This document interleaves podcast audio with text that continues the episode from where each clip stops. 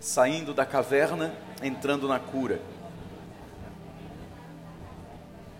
Saindo da caverna, entrando na cura. 1 Reis 19, verso 9 e verso 11. Vamos ver o que está escrito. 1 Reis 19, 9. Ali entrou numa caverna, onde passou a noite. E eis que a palavra do Senhor veio a ele e lhe disse: O que você está fazendo aqui, Elias? Amém? Verso 11: Então foi-lhe dito, foi falado, saia daí e fique diante do Senhor no monte.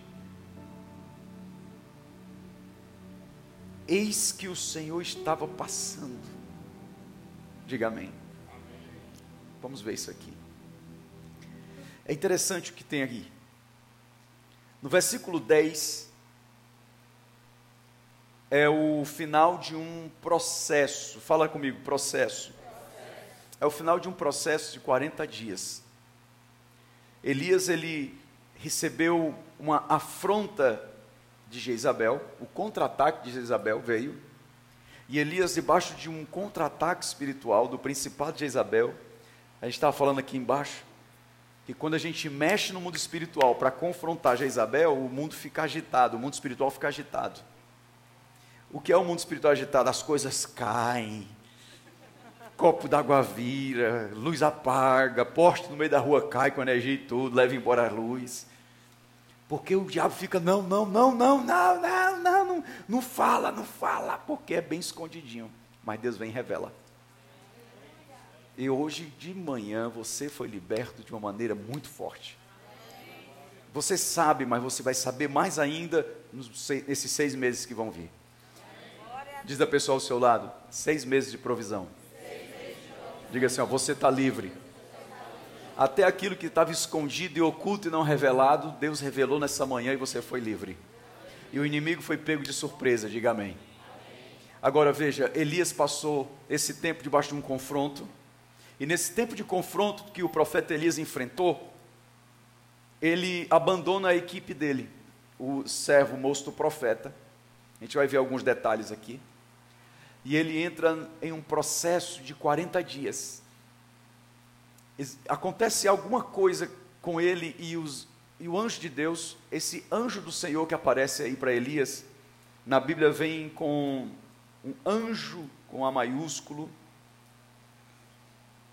o anjo do Senhor que apareceu para ele e falou com ele durante o tempo dele no deserto. Deixa eu encontrar aqui o anjo dando a comida dele, no verso 5. Mas tem outro. Enfim. É, o 5 em diante aí vai aparecendo o anjo. E ele entra na caverna lá no Oreb. Oreb é o Sinai. E ele entra num processo de depressão. Elias, o profeta. Ele quer morrer, tem vontade de morrer, se sente só, um sentimento de solidão muito profundo. Elias passa por esse tempo de conflito com ele mesmo, conflito com o que ele acredita. Você conhece alguém assim que tem conflito? Uma pessoa que tem conflitos com aquilo que ela acredita? Você conhece gente assim? É tipo assim, eu não sei o que, é que eu quero da vida, eu tenho confuso, não sei, eu não sei se eu acredito, eu só deixo acreditar. Esses conflitos interiores que eles entram no casamento e passa a ser um casamento em conflito.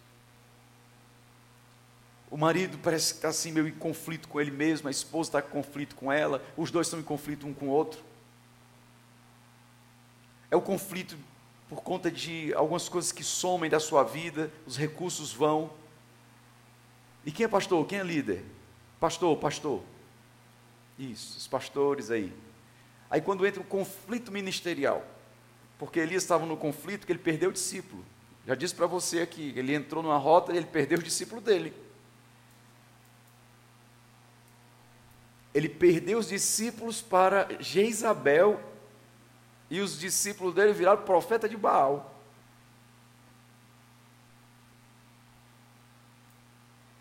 Ele entra em conflito. Mas aí você que não é pastor ainda, ainda bem que ninguém recebeu.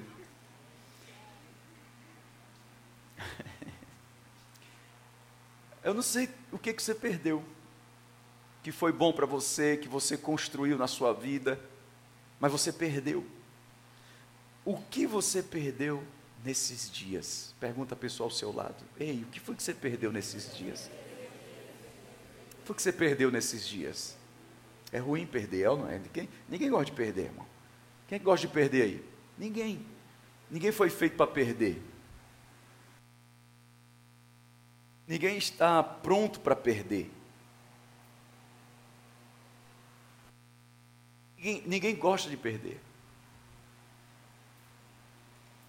Elias perdeu, ele estava em uma sensação de eu perdi, eu investi tanto, agora não tenho mais, eu construí, agora está destruído, tudo aquilo que eu construí foi desfeito, e ele entra nessa rota de buraco negro emocional. E aí no versículo 9, depois de 40 dias, vamos ver aqui os 40 dias.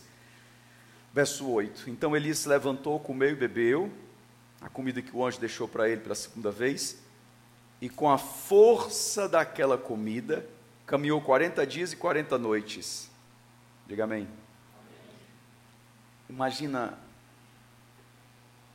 a imagem de um, uma pessoa, ó, eu, eu vendo esse homem passar 40 dias depois, passando na minha frente, eu digo que é um doido.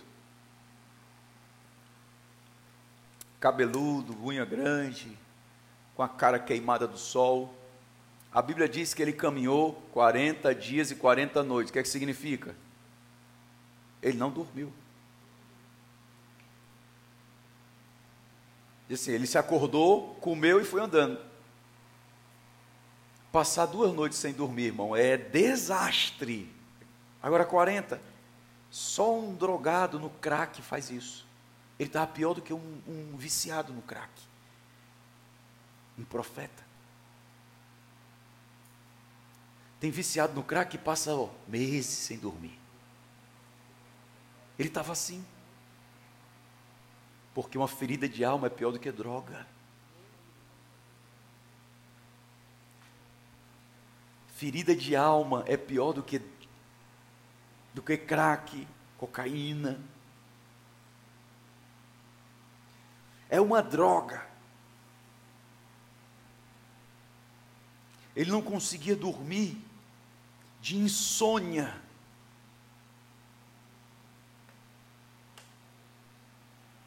Eu, eu imagino, ó, eu durmo e eu invisto no meu sono eu procuro dormir oito horas todo dia, porque eu trabalho muito com a minha cabeça e eu quero descansar a mente.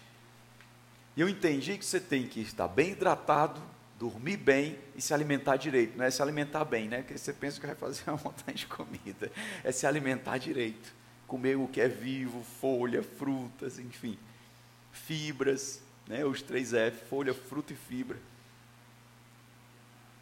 Mas ele não, ele passou 40 dias sem dormir. Eu conversei com um psiquiatra uma vez, ele disse: tem gente que passa mais. Eu fiquei espantado, como é que pode? 40, 40 dias sem dormir. Tem gente com insônia que tem meses que não dorme. Quem já ouviu falar disso? Meses sem dormir, meses. E ele andava, e andava, e andava, e andava. ele não estava mais acessando, vou te dar essa mensagem aqui, ó. Ele não estava mais acessando os sonhos. Ele era agora um homem sem sonhos. Um homem que não tinha um, uma visão, uma perspectiva de vida. O que acontece quando a pessoa não tem mais sonhos, não tem mais vontade de viver, não tem mais vontade de avançar, de conquistar, acontece exatamente o que aconteceu com Elias no versículo 9. Agora, no verso 9, lê para mim aí, vai, quem está com a Bíblia na mão? No 3, 1, 2, 3. Ali onde passou a noite. Então o Senhor lhe disse: Presta bem atenção que eu vou te dizer aqui. Deus deixou ele passar 40 dias no deserto, mas não deixou ele passar uma noite numa caverna.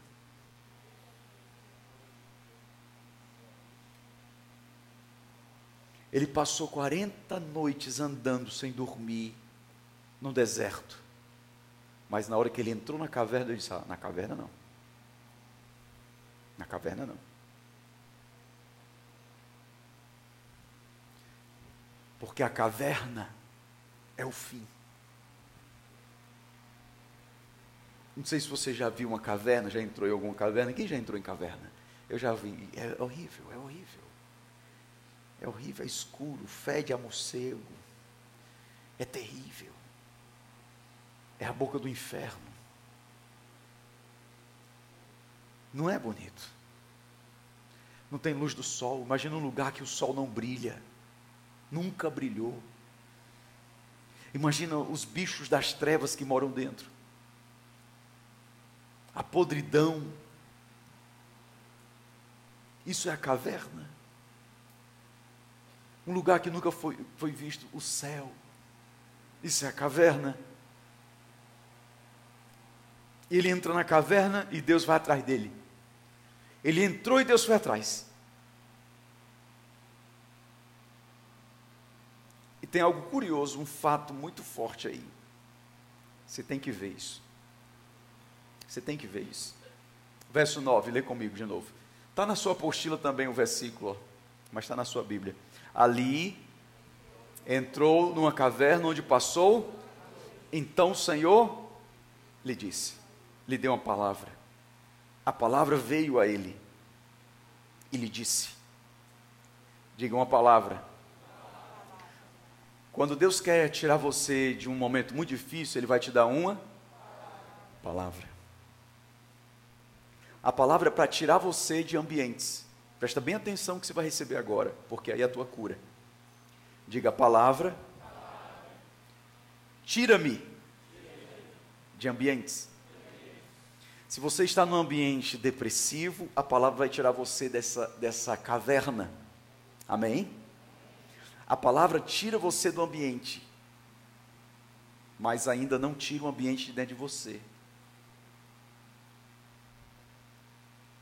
Elias saiu da caverna, mas a caverna não tinha saído de dentro dele. Tem aquele culto que você vai e escuta a palavra, amém? E você volta melhor para casa, mas você sabe que ainda tem alguma coisa para ser resolvida, é ou não é? Por isso você vem para o encontro, porque você sabe que no encontro não é como um culto, é um encontro. Eu vou me jogar, eu vou rolar no chão, eu vou vomitar, eu quero, eu quero é cura.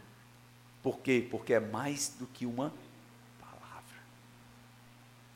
Elisa ele já era acostumado a receber palavra. Se a gente voltar agora no texto, você vai dizer assim, ó, e Deus deu uma palavra para Elias, vai lá, Acabe. E a palavra do Senhor veio a Elias e disse: Diga para a viúva. E a palavra do Senhor veio para Elias: Diga a Acabe que eu vou mandar chuva. A palavra do Senhor veio a Elias e ele disse: A palavra do Senhor veio para Elias e ele falou. Ele já era acostumado. E aquilo que você já é acostumado não é o que vai curar você. Pegou? O nível de cura não é um culto de domingo, não é uma reunião de célula, é mais do que isso. Você tem que ir além, você tem que ir mais profundo, você tem que avançar mais, você tem que abrir o véu e entrar. Quem está entendendo? Por isso você está aqui hoje, porque você passou do véu, você entrou.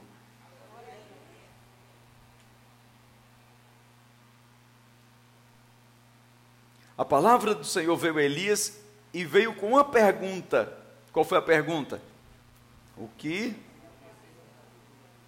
o que você está fazendo aqui, Elias? A palavra veio para ele e perguntou: O que você está fazendo aqui, Elias? Eu não sei se você ouve a voz de Deus, mas Deus fala comigo, a gente não escuta como você está ouvindo agora o microfone ou falar para você, tá? A voz de Deus, ela é uma voz de consciência. Você fica consciente que é Deus falando. Você sabe que não é do seu pensamento, mas você pensa. Esse meu Deus está falando comigo. Entendeu? Essa é a palavra que vem para Elias aí. Ele, é como se ele estivesse ouvindo ali dentro dele a palavra. E quando ele sai, diz assim: O que, que você está fazendo aí, Elias? Aí no verso 11, o que está escrito? Como é que está escrito aí na sua Bíblia? Agora não é a palavra, é o próprio Deus falando. Porque aí é a cura. Agora não é de qualquer jeito. E assim, eu não vou dar a palavra.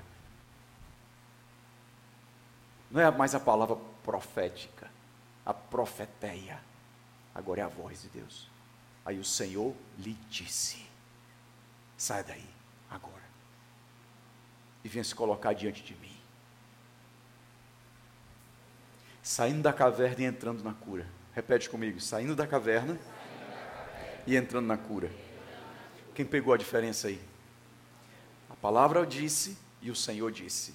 Você pegou? A palavra disse e o Senhor disse. Essa expressão, o Senhor falou, já é uma expressão literal. Foi dito para ele. Ele ouviu, como você está ouvindo agora o microfone. O ouvido dele ouviu a voz de Deus. A palavra de Deus veio direcionada no coração dele. Agora você vai entender o que é a caverna, o que faz um líder entrar numa caverna e como sair da caverna. Amém? Quantos querem receber de Deus esse momento? Diga eu recebo. O que é a caverna? A, caverna é um estado emocional destrutivo. O que é a caverna? Um estado emocional destrutivo. Um estado emocional é como, meu Deus, a cidade está com, no estado de calamidade. Em estado de calamidade, é isso. É um estado emocional. Não é simplesmente uma emoção sentida, é um estado emocional, é um processo dentro de você que criou em você sentimentos, emoções, é, mexeu com você e você agora tem tido atitudes conforme esse estado emocional. Estados emocionais, eles são criados.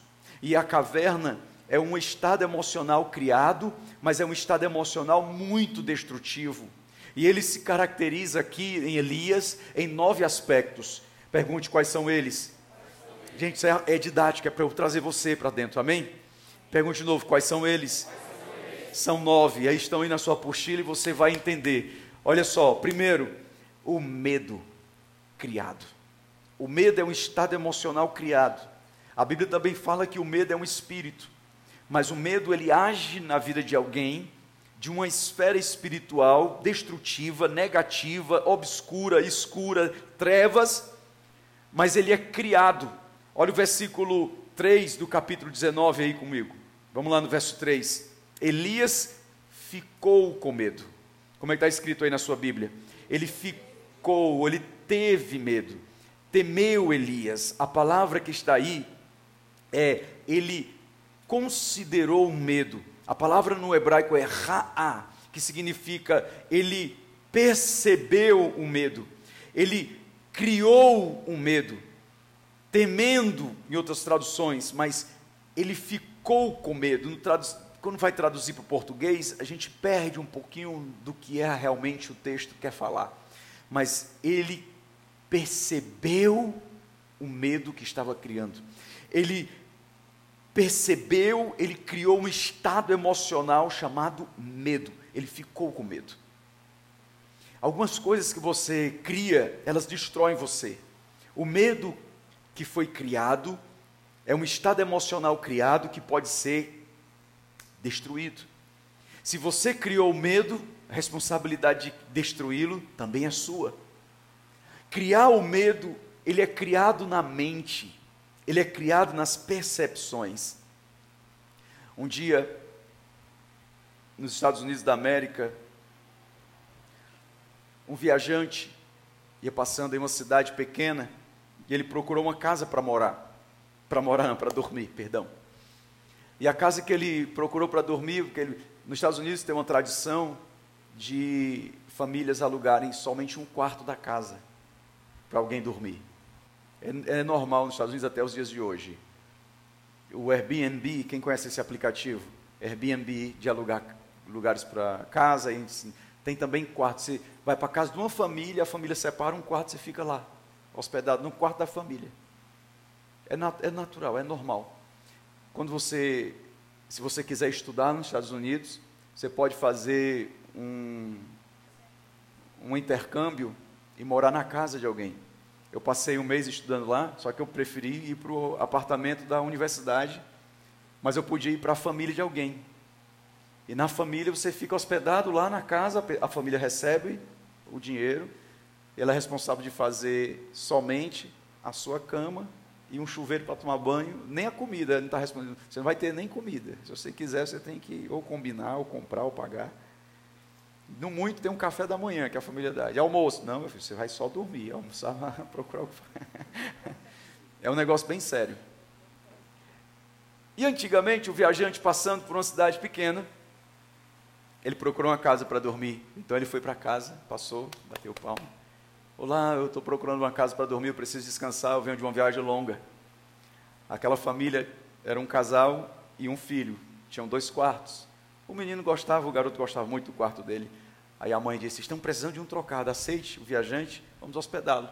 E o pai, então, meu filho, vá lá no seu quarto, tire logo o seu travesseiro de lá e tal, vamos deixar o viajante dormir no seu quarto. Não, pai, não, pai, o meu quarto não, pai, o meu quarto não. Ele, não, você vai, você vai liberar o seu quarto. Durma no quarto do papai e da mamãe e libera o seu quarto para o viajante dormir. O meu quarto, papai, o meu quarto. O menino implicou, mas tudo bem. O menino teve uma ideia obscura. Quando o viajante já ia entrando no quarto, aí o garoto pergunta assim: Você tem medo de quê? Olha o menino. Ele diz assim: eu, brincando com a criança, eu tenho medo de ratos. Ih, o menino disse: Aqui a minha casa é cheia de ratos. O homem já se arrepiou todo. E disse: E o menor que tem, assim, desse tamanho, maior do que um palmo. O homem se arrepiou e se tremeu da cabeça aos pés. O rato, o rato, o rato. O homem já foi entrando no quarto e procurando os cantos da parede. Meu Deus, não deixa esse rato aparecer aqui, não deixa esse rato aparecer, não deixa esse rato aparecer. E o garoto foi e disse assim: Boa noite. De vez em quando aparece um ali, ó. o homem olhou e disse assim: Meu Deus, meu Deus, meu Deus. Quem disse como dormiu? Ele enrolou-se e ficou olhando o rato, o rato, o rato, o rato, apavorado. Ele cochilava o rato, o rato, não, o rato, o rato. Ele passou a noite com medo do rato. Quando foi de manhã, a família foi dar um, serviu um café de, da manhã para ele. Ele vinha com aquela cara de cansado ainda, não dormiu a noite toda. E a família aí descansou e disse: Ah, eu tentei, mas não consegui. Eu fiquei com medo dos ratos que tem aqui na sua casa. E o marido: O que, rapaz? Respeite a minha casa. Nunca nessa casa apareceu um rato e um menino rindo assim, ó.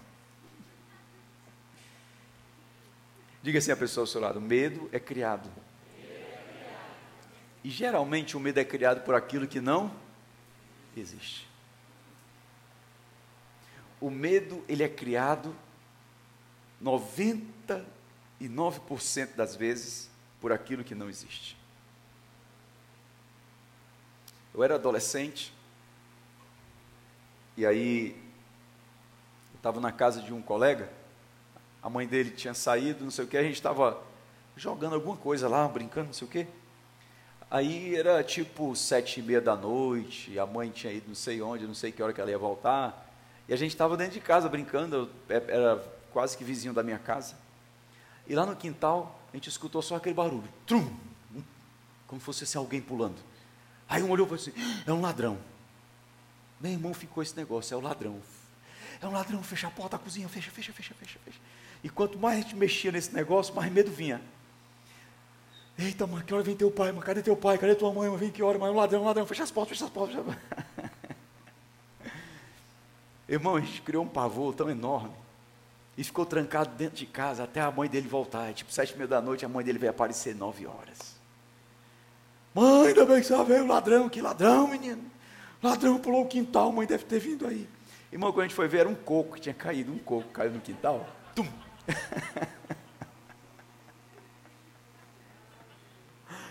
O medo é criado. Agora, olhe para a sua vida. Quantos medos você criou na vida? Tem gente que tem medo de casar. Tem gente que tem medo de prosperar, de ficar rico. Tem gente que tem medo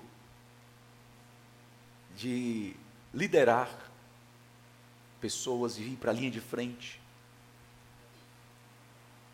O maior medo que existe, feito uma pesquisa aí, eu tenho a tela aqui. Olha só, medo de falar em público. O maior medo que as pessoas têm é o número um. Medo de falar em público. A maioria de vocês tem. Botar assim a igreja lotada domingo à noite, vem aqui, dá uma palavra. Você fica sem palavra. Se treme todo. Apóstolo, pelo amor de Deus, me livre desse dia. Porque cria um monte de coisa criada e o medo vem apavorando. É esse, esse foi o medo de Elias. Aí você pensa, que bobagem, pois é, e levou ele para uma caverna. A rota da caverna começa na criação de um medo. E essa noite de hoje, Deus vai buscar você na caverna que você tiver. Eu vou dizer outra vez: nessa noite, Deus vai buscar você na caverna que você tiver. Não existe caverna mais poderosa do que a palavra de Deus, a boca de Deus. Você vai ter uma experiência com Deus nos próximos minutos aqui na oração e no momento de cura, que você vai sair da caverna do medo que você criou. Deus não mandou você criar. Quando Elias entrou na caverna, Deus buscou ele. Elias deu um passo, Deus deu o outro atrás. Estava um pé atrás dele. Disse assim: sai daqui agora. Eu até deixei ou permiti você passar 40 dias e noites andando no deserto. Mas enquanto você andava no deserto, você olhava para as estrelas e você me via. Enquanto você andava no deserto, você sentia o vento bater no rosto e você me via. Mas na caverna é diferente. Deus deixou ele passar 40 dias no deserto, mas não deixou ele passar uma noite numa caverna. Na caverna você não fica. Diga para duas pessoas: na caverna você não fica. Na caverna você não fica. E o que é a caverna? Essa criação de estados emocionais destrutivos. E o segundo aspecto aparece aqui: incerteza. Verso 3. Ele ficou com medo, levantou-se para salvar a vida. Incerteza. Ele não tinha certeza que ia ficar vivo. Quando começou a pandemia, deve ter passado assim: Meu Deus, será que eu vou morrer disso? Quem pegou o Covid? No primeiro dia você ficou, em, você não sabia se ia do, de, é, demorar muito. Foi criada tantas coisas em você que no primeiro dia você já se desesperou.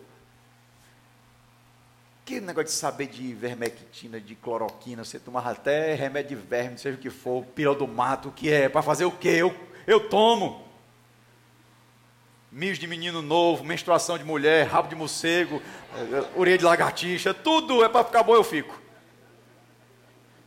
Se alguém dissesse, faça aí um, um suco aí de orelha de morcego, rabo de lagartixa, sim, que você fica curado, dizia, eu tomo. Quem é tomou pílula do mato? Olha aí, tá vendo? Pílula do mato, pastor Edson, que é de Campo Grande, né? Pílula, né? Campo Grande, sei, Cuiabá. Ah, perdão. É, Campo Grande. Cuiabá, perdão, Cuiabá, Mato Grosso. Campo Grande e Mato Grosso do Sul. Em Cuiabá, tem pílula do mato, pastor Edson? Pílula do mato é uma bolinha assim, que a gente dá até para cachorro. Eu criava cachorro, a gente dava para cachorro, para matar verme. Tinha um negócio, estou com febre, pior do mato. Agora o bom é que você compra na bodega ele bota dentro de um papel de pão e enrola assim, ó. De 10 pila do mato, ele bota aqui o seu Zé, ó. É ou não é? Só para vencer o medo. O que foi que Elias fez? Ele, na incerteza, saiu fora. É tipo assim: o diabo é quem fica, vamos embora daqui. Preste atenção. Quantos territórios você abandonou por conta do medo que você criou? Quantas conquistas que Deus te deu e tu abriu mão por conta do medo falso que você criou? Quantos acessos você fechou e não quis mais? Portas abertas que você fechou porque você estava com medo e a incerteza dominou você, se eu não tenho certeza, eu não tenho certeza se isso vai dar certo. E você não entrou na porta que Deus abriu. Quantas oportunidades você já perdeu por conta da incerteza?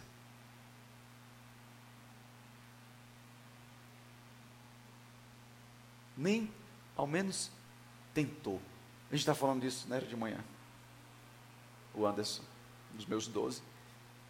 Ele trabalha numa empresa e ele quase não vinha para o encontro. Se ele tivesse dado ouvido à voz da incerteza dos colegas de trabalho, não tinha vindo. Ele disse, ele ia estar há quatro meses na empresa. E ele disse para o mais experiente da empresa: Rapaz, no fim de semana tem um retiro da igreja. O que foi que o outro disse? Vai, mas tu é doido, é de Deus, vai, vai, vai, mandou meu apoio. Tu, tu só tem quatro meses aqui, mas aí vão liberar nem a pau. Eu já estou velho aqui, mas nunca me liberaram para nada. Se eu fosse tu, eu nem pedia. Você já sabe o fim, né, da história, que ele está ali, ó. Ele, tu é doido, é, mano? Não ouviu o mais experiente da equipe e foi lá no, no, no superior. Disse, rapaz, vai ter um retiro da igreja aí. O cara olhou para ele, pode ir, rapaz, besteira. e o outro com medo de pedir. Na incerteza se ia deixar. Quando o Anderson disse assim, ei, liberou. Ele disse, eu não acredito. Deixa de ser responsável, mano, só tem quatro meses aqui. E ainda ficou jogando, agurando, como é? Goroando, é que chama? Gorando. gorando, ainda ficou gorando, com inveja. E ainda disse assim o Anos, eu não tenho essa tua coragem não. Tu só tem quatro meses, mano. Aí está ali o Anos, ó. Porque se você ouvir a incerteza, você perde as suas oportunidades. Quantas vezes você ouviu pessoas incrédulas, incertas, que não têm certeza nem da salvação, e colocaram palavras dentro de você e você ouviu e perdeu a oportunidade. Pessoas que não têm certeza nem se Deus existe, também não tem que ter autoridade para lhe dar conselho em nada. Agora, o profeta Elias, ele era o, o, o duvidoso, ele era o colega de trabalho do antes na época. Ele estava incerto, e ele saiu fora. A sua incerteza desfaz as oportunidades que Deus criou para você.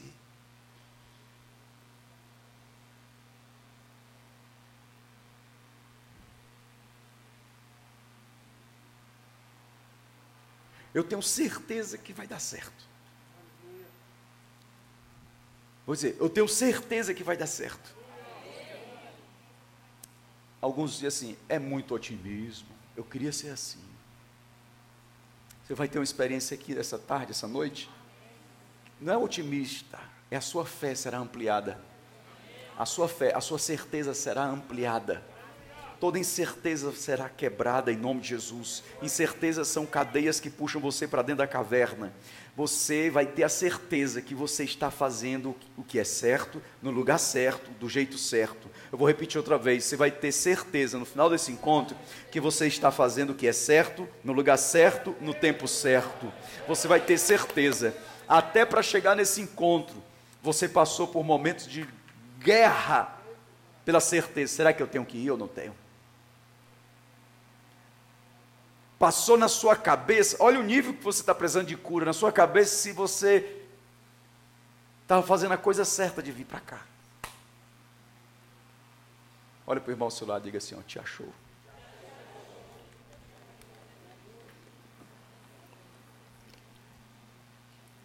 Na hora do pagamento, passou na cabeça. Meu Deus, será que é para fazer isso mesmo? Esse dinheiro aqui eu podia estar fazendo outra coisa. Diga de novo assim, ó, te achou de novo. Na hora que você viu aqui, disse, meu Deus, veio muita gente, era para eu ter vindo, não. Diga, te achou de novo. Aí se eu tivesse, ó, se tu não tivesse vindo, e segunda-feira eu te visse no terminal com o Ceará lotado no ônibus, eu ia te chamar de infeliz, igual aquele lá da manhã. Infeliz. Que tu não foi para o encontro? Não, não estou seguro. É, não era para ter ido mesmo, não. Tinha gente que estava incerta de vir. Eu não sei o que foi que aconteceu. 30 pessoas ligaram na sexta-feira para vir para o encontro. Como é que pode? A certeza só bateu no dia do encontro. Por quê? Pergunta, por quê? Porque a atmosfera do encontro começa na sexta. Quando chega sexta-feira, que você começa a arrumar a mala, a mochila, você diz assim: Meu Deus, você sente um filho na barriga, ou não é? Não é verdade?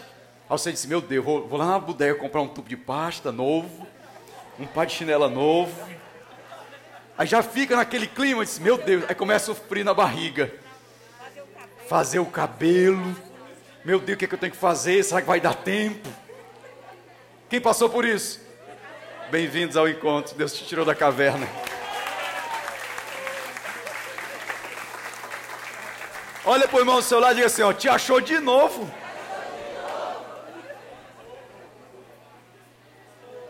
Tem gente que não está agora aqui nessa oportunidade porque estava na incerteza, ainda está lá na incerteza da caverna. Mas Deus trouxe você aqui e arrancou você da caverna e vai começar um tempo novo de cura na tua vida. Receba em nome de Jesus. Tem alguém aqui hoje? Diga amém.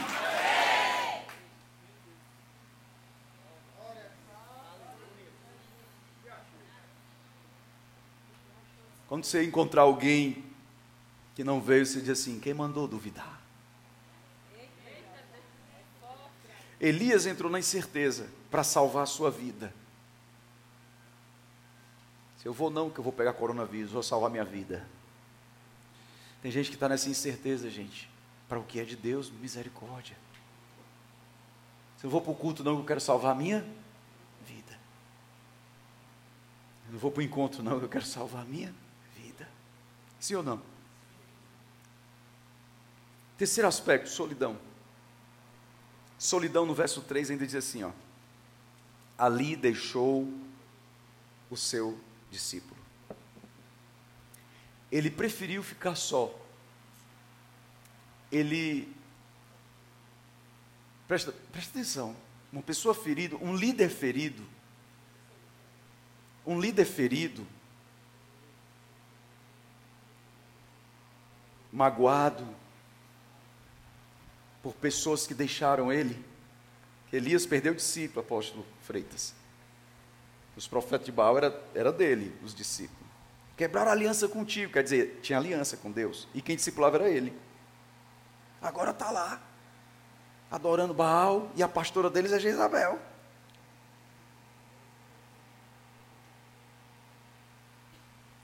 E quando o líder é ferido, ele é que passa a abandonar os discípulos. Discípulo bom, irmão. Gente de Deus. Diz, fica aí, fica aí, fica aí. O mesmo que viu a chuva vindo, irmão. O mesmo que trouxe o recado, eu vejo uma pequena nuvem do tamanho da mão de um homem, agora Elias abandona ele. Que negócio de discipular ninguém, vai-te embora, macho. Eu quero conversa de fazer discípulo. Eu não quero mais me decepcionar com ninguém. Chega dessas pragas que já me abandonaram, essas desgraças. E construiu a rota da solidão. Tem líderes que eram para estar liderando famílias, multidões, mas estão só por conta de cavernas.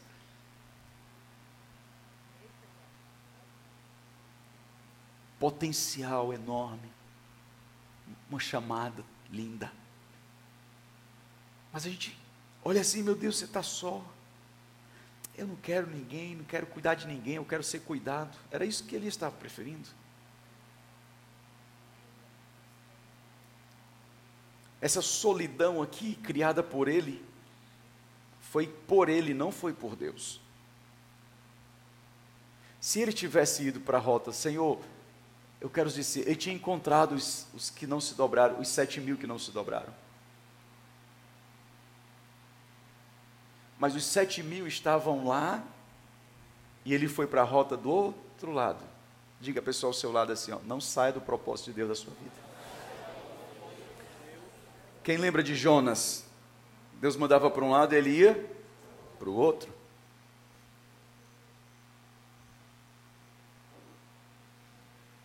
Ele preferiu o caminho oposto. E esse caminho oposto é o caminho da solidão. Quarto aspecto, autocomiseração. Verso 4. Ele mesmo, porém, foi para o deserto. Ele mesmo procurou o deserto. Agora deixa eu te falar. Recebe a revelação. Quem está aí? Ele acabou de orar para cair chuva. E a resposta de oração na vida dele era chuva. Ele saiu do ambiente do milagre para ir para o deserto. Ele acabou de orar e ele viu um pau d'água cair, mas ele preferiu sair da chuva e ir para o deserto. Tem lógica? Você vê o poder de Deus e diz assim: não, não vou ficar aqui não, eu vou para o deserto. Autocomiseração, eu quero é sofrer, eu quero é sofrer. Autocomiseração é a pessoa que ela busca a rota do sofrimento, a rota da desgraça, a rota do deserto. Autocomiseração é aquela teologia franciscana, eu tenho que sofrer para Deus ter pena de mim. Eu tenho que sofrer para as pessoas terem dó de mim. Coitadinho de mim. Ó oh, vida, ó oh, azar, ó oh, luta.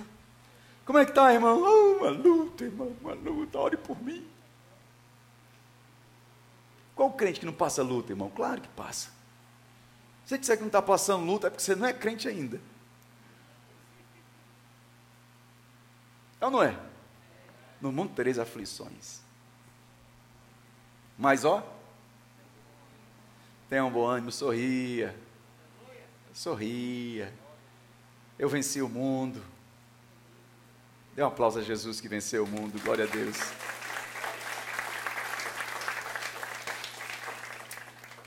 Irmão, Deus acabou de findar um deserto. O cara, em vez de aproveitar a chuva, ele procurou ir para outro deserto. Mas que deserto é esse? O deserto da alma.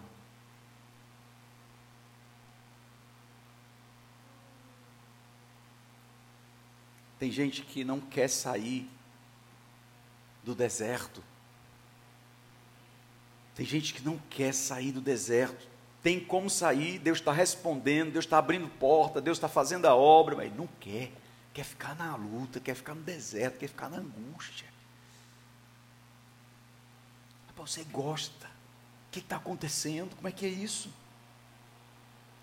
Diga misericórdia. Autocomiseração é aquela coisa que você passa a culpar tudo que acontece, tudo e todos, você passa a responsabilizar os outros pelo que você está vivendo. A minha vida é assim por causa do meu pai e da minha mãe. Minha vida é assim porque eu não tenho emprego. Minha vida é assim porque ninguém me dá oportunidade de nada. Ele caminhou um dia inteiro. Por fim, sentou-se debaixo de um zimbro. E o zimbro aí, é, essa essa planta, ela sinaliza também a religiosidade.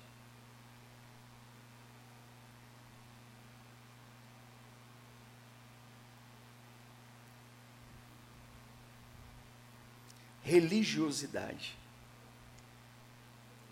É aquela pessoa que é religiosa no sofrimento. Quinto, quinto aspecto. Qual é? Você está aí na apostila? Depressão. Verso 4. Ele mesmo, porém, se foi ao deserto, caminho de um dia, e veio a, e se sentou no zimbro e pediu a si a, a morte. Ele pediu para morrer. É, o sentimento mais forte da depressão é ter a vontade de morrer, de findar a própria vida, tirar a própria vida. É o estado mais agudo da dor da depressão. Depressão é uma doença emocional que começou a ser criada. Estudiosos do comportamento dizem que as doenças emocionais elas são criadas. A depressão, a ansiedade, elas são criadas, a angústia. Não é algo assim que pega igual o coronavírus, não é um vírus. Depressão não passa de uma pessoa para outra, como uma gripe. Depressão não vem resultado do que você comeu, com uma dor de barriga. Ela é criada por palavras, pessoas e ambientes. Palavras, pessoas e ambientes têm um poder de criar em você estados emocionais, construtivos ou de, destrutivos. E a depressão de Elias foi construída. Agora veja, olha a rota que ele fez. Ele criou o medo, ele criou a incerteza, ele criou a solidão. Como é que não ia se deprimir? Depressão, ela não começa já a depressão, ela vem de um processo, vem de criações, cria uma coisa, depois alimenta, cria outra, e vai alimentando e cria outra, aí vem a autocomiseração, eu não mereço nada, bem feito para mim, é bom que agora eu aprendo, e aí entra na depressão, sentiu vontade de morrer, o profeta Elias. Depressão é tão forte que Pessoas deprimidas não têm mais controle sobre sua própria vida. Suas atitudes, elas passam a ser dominadas pela pela própria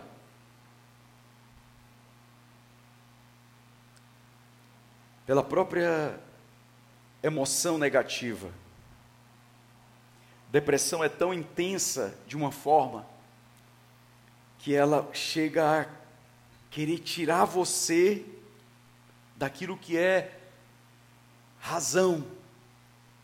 Não faz sentido você fazer isso, tirar sua vida. Não faz sentido Elias tirar a vida dele. Não faz sentido, não fazia sentido. Mas uma pessoa deprimida, ela perde o sentido da, das coisas. Ela perde o sentido do que deve ser. Quem está entendendo? é uma das doenças mais avassaladoras da nossa sociedade. Diz a OMS que até 2050 vai ser a doença emocional mais popular do mundo. Todo mundo diz assim, já teve. É como se eu chegar aqui num encontro e disser assim, quem já teve depressão? Oh, todo mundo. Agora, quem já teve duas vezes, três vezes, quatro vezes? O mundo, ele vai piorando a cada geração, certo? O mundo, ele não está em um... Preste bem atenção, o mundo a humanidade não está no estado de evolução, tá? Charles Darwin estava errado. O homem ele está declinando e não evoluindo. Nós estamos menos inteligentes do que no início. A arqueologia descobre cada coisa e diz assim: como foi que eles fizeram isso? Que se a gente voltasse no tempo, ele diz assim: assim, ó, ah, pode ser. Vocês são da quando? Não, somos, nós somos no futuro. E no futuro você não sabe fazer essas coisas, não. Até hoje o homem não consegue explicar como é que foi feita a pirâmide do Egito, as pirâmides do Egito. Aí, para dizer que não foi o homem, inventa que é extraterrestre. e não dá, não, como foi que eles fizeram? Agora, imagine se tivesse uma máquina do tempo e a gente voltasse, você diz assim, assim, ó. Rapaz, no futuro está todo mundo burro. Porque nós estamos declinando. A Bíblia diz que é o pecado. O homem mais inteligente da terra foi Adão. Adão. E de lá para cá, nós vamos perdendo, perdendo, perdendo, perdendo. Por causa do pecado. O mundo era para estar melhor do que nos anos de Jesus, por exemplo. Há dois mil anos, comparado com os dias de hoje, era para estar melhor, sim ou não? Puxa, dois mil anos era para estar um negócio melhorado. E está melhor. Nós somos um, um, uma geração adoecida, desesperada. E ainda vai começar aí o princípio das dores. E Jesus está voltando. Jesus está voltando. Eu estava falando com a pastora Suelen aqui, Ministério Efraim, Luiz Correia. Ele disse assim, quando começou aquelas bombas lá em Israel, eu disse, glória a Deus, tomara que se acabe logo tudo numa guerra. Começa a terceira guerra mundial. Aí alguém disse assim, tu é doido? Eu, não, rapaz, é porque Jesus vai voltar. Começa logo, rapaz, derruba logo, explode esse negócio dessa mesquita aí, ó. Pá, constrói o terceiro templo, levanta as mãos para o céu. Vou ficar assim no meio da rua, que é isso? Não estou só esperando, vai já subir, vai já subir, está bem pertinho. Que eu quero subir assim. Já já, é já já, é já já o arrebatamento, é já já. Vai já subir. É já subir. Diga glória a Deus. Ora, se eu estou preocupado se o mundo está se acabando, irmão. Jesus está voltando, irmão. Eu não vou morar aqui. Eu vou morar no céu. Alguém diz assim, mas céu vai descer, glória a Deus. Mas a Bíblia diz que o mundo vai se acabar. Enrolar o céu. E sumiu. E houve nova terra e novos céus. Apocalipse 21. Você tem que ler a Bíblia que você tem. Novos céus e nova terra. Eu tenho certeza que não é essa aqui. A depressão já atinge crentes em uma escala crescente.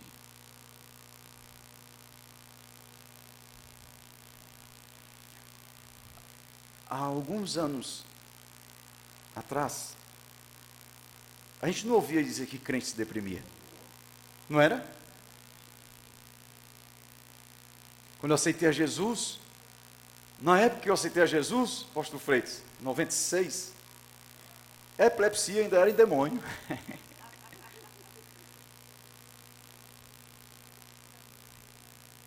Era demônio na época. Eu lembro que eu ia com um irmão, caiu uma pessoa tendo uma crise de epiléptico. Já caiu lá e o irmão foi, em nome de Jesus, sai, sai, sai, sai. Aí o, o pessoa voltando, voltando, e outra pessoa botando o dedo. Não deixa enrolar a língua, não deixa enrolar, não é assim? Não deixa enrolar, bota de lado aqui, bota de lado, até passar. É um, uma, uma, uma doença, neuro, neuro, neuro alguma coisa, e o cérebro ele entra no choque. Ele entra em choque.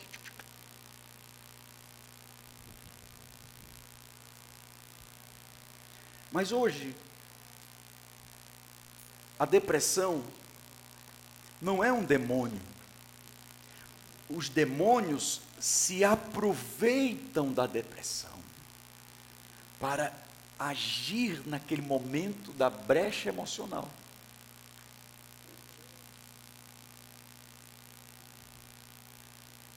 Preste bem atenção.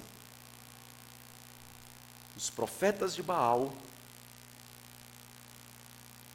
Elias venceu com fogo, orando e caiu fogo do céu. Mas na caverna Deus teve que descer e buscar ele. Na depressão, Deus tem que vir tirar você da depressão. Não dá para vencer com fogo. Está deprimido? Levanta a mão, é um crente. Vai receber, recebe.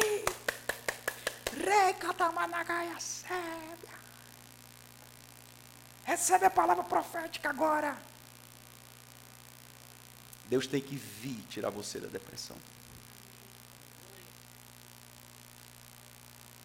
Até mesmo a palavra do Senhor disse, mas Deus disse: desceu e falou o Senhor, saia dessa depressão agora. Tem que existir uma experiência, diga experiência, com Deus muito forte para tirar da depressão. Remédio não tira da depressão. Uma boa conversa também não. Ajuda, mas não tira. A terapia ajuda muito, muito, mas não resolve tudo. Porque quem vai resolver as entranhas emocionais é o próprio Deus. Só Deus.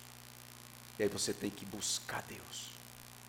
Você tem que deixar Deus fazer. É como não é deixar Deus fazer, mas você tem que abrir o coração e permitir a visitação do Espírito de Deus em você.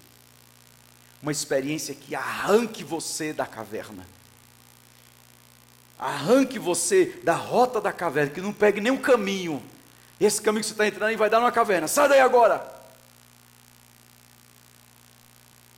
E esse encontro, para alguns aqui, é essa experiência que você não vai entrar na caverna. E se você tiver com um pezinho já na boca do negócio, Deus vai tirar você daí agora. Deus vai arrancar, vai tirar você, vai puxar você da boca da caverna, mas da caverna você não fica. Diga: na caverna eu não entro, na caverna eu não fico. Diga amém. E diga: eu recebo. E dê um aplauso ao Senhor.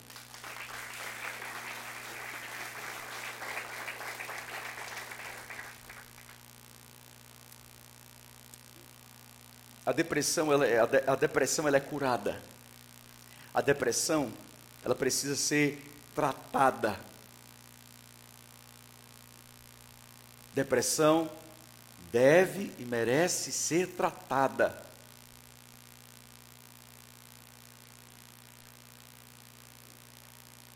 Crente adoece de depressão, crente é gente também. E se existe assim, um povo que cria estados emocionais. Nós somos esse povo que gostamos de criar muitos estados emocionais. Pergunte para mim, como é que trata, apóstolo? Primeiro, procure uma pessoa espiritual para cobrir você de oração. Um pastor, uma pastora, alguém preparado espiritualmente para orar por você e para abrir uma intercessão junto contigo. Segundo, procure um profissional, uma terapia, um psicólogo, um psiquiatra. O psicólogo indica você, vai encaminhar você para o psiquiatra.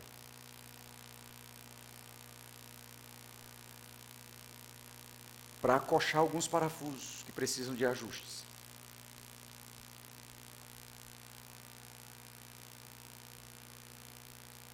Em terceiro, e o mais importante talvez, você tem que querer ser curado. Porque se não quiser, pode vir pastor, pode vir doutor, pode vir todo o mundo todo, mas se você não quiser, você tem que querer, você tem que ter assim, eu quero. Você não sabe como tratar, mas você tem que querer ser tratado. É diferente. Eu não sei como resolver, tudo bem. Mas você quer resolver? Quero. Então, Deus vai direcionar pessoas certas para ministrar você. Como é que eu sei, apóstolo, que eu tenho depressão? A depressão é uma doença que começa devagarinho. É uma, é uma doença criada. Outra vez eu, eu quero deixar claro: é uma doença criada, você cria ela começa devagarinho, ela não dá sintomas, ela é desgraçada demais, ela não tem sintomas. Tem gente que pode estar deprimida aqui e ninguém sabe, porque não tem sintoma. Não dá para reconhecer. A pessoa ri, brinca, mas só o travesseiro da noite sabe como é que está essa alma. A depressão, ela atinge a pessoa de uma forma muito profunda. É como se fosse assim, rasgando você por dentro. É criada por você, mas você, quando chega o um momento, é tipo assim: você cria no começo, pensando que é um fiote. Mas o fiote, da noite para o dia, vira um bicho que você disse: vai lá, meu Deus, vai me engolir. Eu fui dormir, era um fiote. Quando eu acordei, virou um monstro. Eu não tenho mais controle. E fica com vergonha.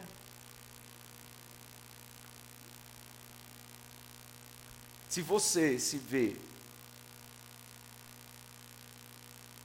uma tristeza profunda do nada, principalmente quando vai chegando à noite, tipo assim, cinco e meia da tarde, seis horas, e você começa a pensar na vida e diz assim, não tem sentido a minha vida, aquela tristeza que tira todo o ânimo que você, até ânimo de tudo, tudo, tudo. Se você tiver uma programação naquele dia, é aquele dia que você diz assim: eu não vou nem eu não vou hoje. Se for um dia de célula, você não quer ir.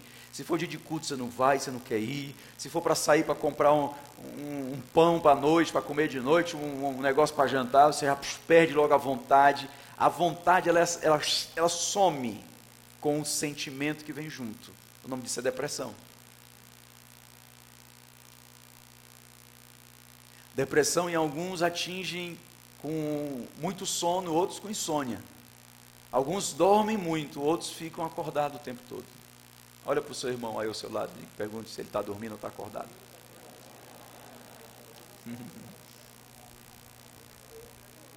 Na pandemia, a depressão ela foi ativada. Porque na pandemia, vamos lá, vê se, vê se isso aqui aconteceu para desencadear a depressão. O medo foi ativado na pandemia? Sim ou não? Foi aumentado, criado mais medos? Sim ou não? Sim. Incertezas. Solidão.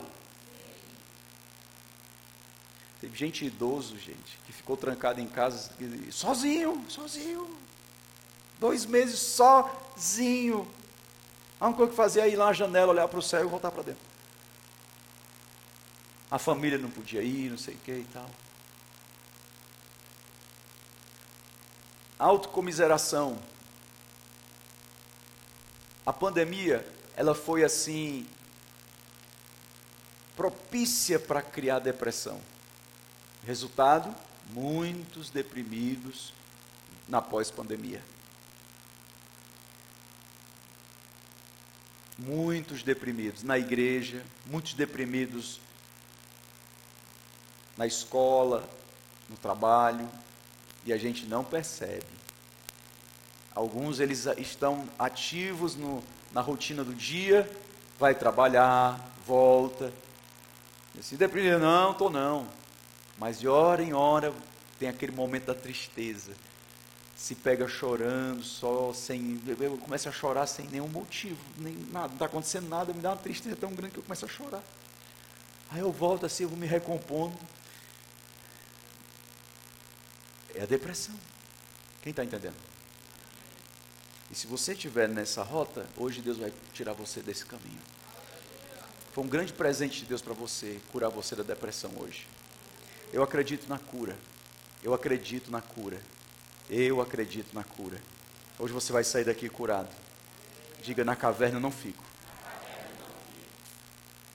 Hoje você vai sair daqui visitado por Deus. Você vai ter uma experiência muito forte com Deus nos próximos minutos, em nome de Jesus.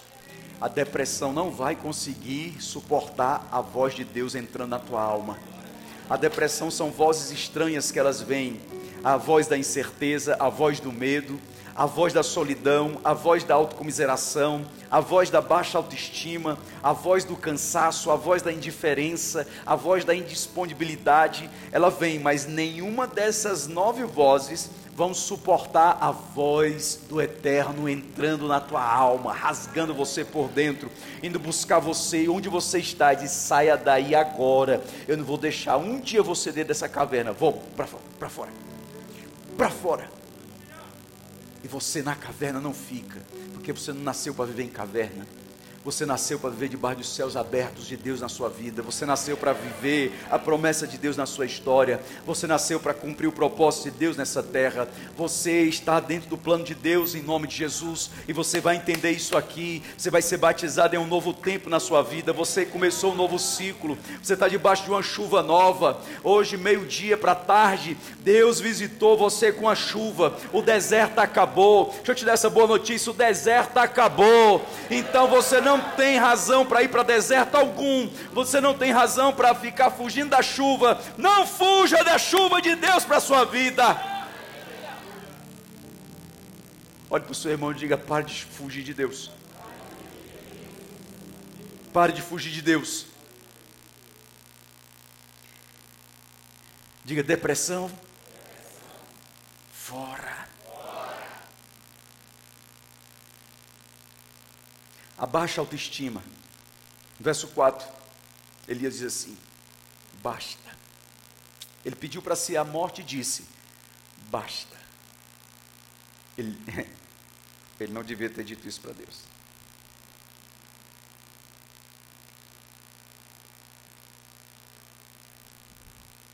Ele não devia ter dito isso para Deus. Quer encher para mim? Quero, por favor, Aline. Elias não devia, não, não era para ter dito isso para Deus. Não, não era. O que é o basta? Basta é o seguinte: é assim, ó. Ah, chega. Eu estou cheio. Por isso que é o basta, porque é bastante. Basta é abastecido. Basta é já encheu o bastante. É o suficiente.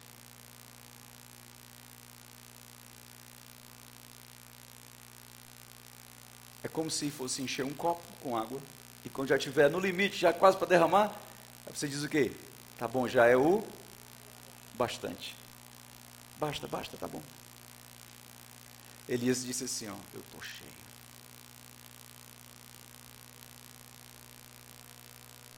eu estou cheio. Ele dizia assim, sabe de uma coisa? Chega. Estou cheio aí, eu estou cheio, estou cheio, não aguento mais. Basta.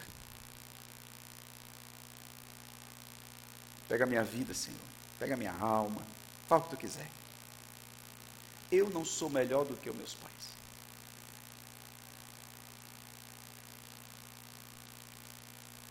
A baixa autoestima.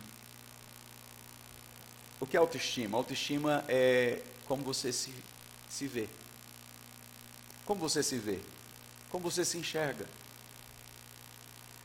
Autoestima é o que você diz quando você se olha no espelho. Quando você olha no espelho, a primeira palavra que vem é isso aí, autoestima. Se você olha no espelho assim, ô bicho feio, essa é autoestima. Autoestima é como você se vê, é como você se enxerga.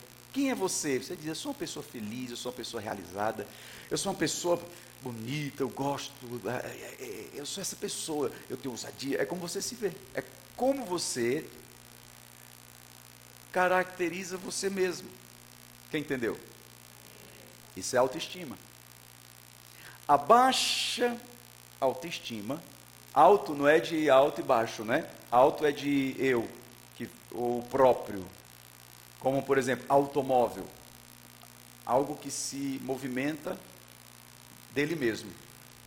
Ele mesmo se movimenta. Automático. Aquilo mesmo se movimenta. Autoestima, você mesmo se estima. É a palavra que você diz no, no espelho quando você acorda de manhã. Quem tem baixa autoestima não sorri no espelho para si próprio. Se você não faz, é porque sua, sua, sua autoestima está baixa.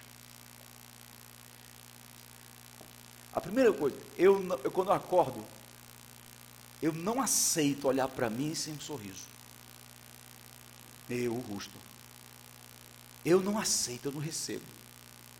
Mas com a pessoa passou a noite descansando e o Senhor da glória cuidando de mim, e você acordar, colocar os pés no chão, se levantar com a cara parece assim que.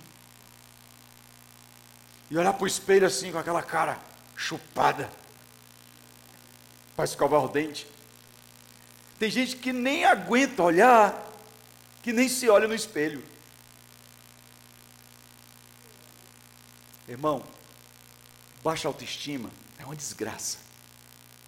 Porque você diz para Deus assim, ó, estou cheio de ti, Senhor. Eu estou cheio de tudo. Sabe uma coisa? Basta. Basta. Essa baixa autoestima, o cansaço e a indiferença e a indisponibilidade, elas são juntas.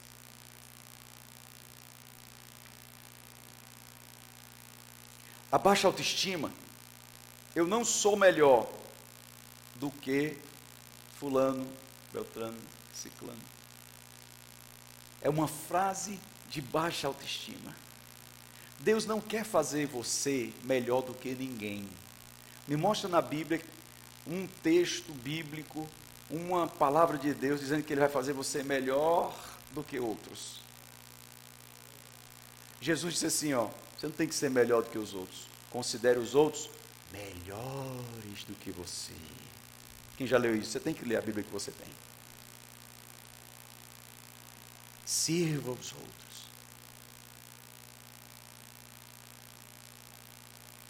Aquele que quiser ser o maior, que seja o menor. Quiser liderar, que sirva a todos. Mas a baixa autoestima, você não aguenta.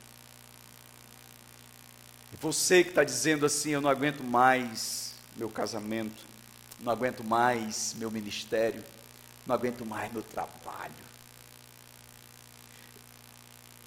eu não aguento mais a minha vida, eu não aguento mais eu mesmo. Foi isso que Elias disse para Deus. Aí o outro aspecto vem com cansaço. Deitou e dormiu. No verso 5. Deitou-se e dormiu debaixo do zimbro. Eis que o anjo tocou e lhe disse: Levanta-te e come. O anjo sacou. Irmão, olha só essa imagem. Vê comigo, olha isso. Elias dormiu e ele foi acordado com um anjo. Toca aí no ombro da pessoa do seu lado e diz assim: acorda. Aí quando ele abre os olhos, o anjo. É forte, é? Quem já acordou com o anjo? Eu. Quem já teve experiência de o anjo acordar você? Vou dizer como é que foi a minha. Três da manhã, deitado numa rede. Pá, acorda para orar. Sacudido no punho da rede. E você acordar assim, um pingo de sono. Meu Deus, meu Deus, meu Deus. Rafael botando o joelho no chão. Senhor, em nome de Jesus, Senhor Jesus, em nome de Jesus, em nome de Jesus. Quem já acordou assim? Olha aí, viu? Você só não olhou para a cara do anjo, mas disse assim: Ei, acorda esse aí, vai, sacode a rede dele aí. para orar, acorda para orar.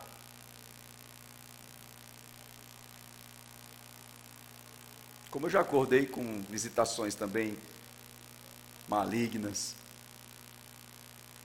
de acordar na madrugada. E, rapaz, foi um susto enorme os cachorros dos vizinhos. Foi. Ah, você se acordar do arrepio, do calafrio, está amarrado em nome de Jesus. Não, eu me levantei já sufocado, né? Já eu levantei, peguei a Bíblia e comecei a ler Salmos. Comecei em 91. Bem alto, dentro de casa. Pá, pá, pá. Eu era solteiro ainda, não era casado com uma Clóvis, novo convertido. Já passando pela prova, dando glória a Deus. E depois deito e durmo, porque o Senhor me fortalece. Depois o sono veio e me acalmou.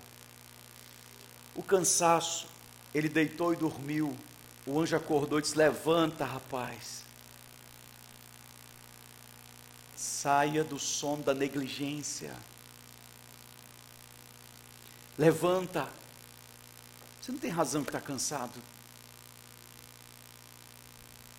Pergunta a pessoa ao seu lado assim: Ei, Deus cansa você? Pergunta. Pergunta a três pessoas: Ei, Deus cansa você?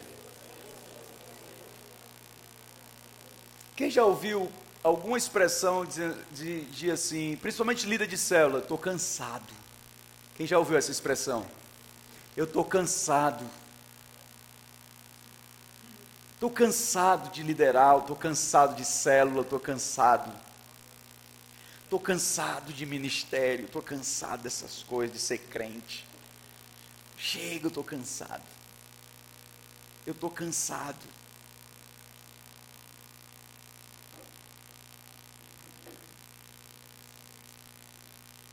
Era exatamente o que Elias estava passando na boca da caverna. E se você chegou aqui no encontro dizendo que estava cansado, o Senhor vai revigorar tuas forças em nome de Jesus. Receba aí em nome de Jesus. Você vai entrar no novo tempo de revigoração, de vigor de Deus o cansaço vai bater em retirada e você vai entrar numa restauração nova, ministerial, uma restauração nova da sua vida, a sua casa e a sua família. Você vai entrar num novo tempo em nome de Jesus, um novo tempo de mentalidade, um novo tempo mental, emocional. Suas emoções cansadas serão substituídas por emoções de vigor. Você vai se revigorar. Diga: Eu recebo o vigor do Senhor. Diga outra vez, diga eu recebo. Eu recebo vigor. Eu estou revigorado. Revigorado. As mulheres revigoradas. Homens revigorados. Diga amém. E dê um forte aplauso ao Senhor. Como você está? Diga revigorado. Olha para a cara do seu irmão ao lado aí, vê se ele está cansado.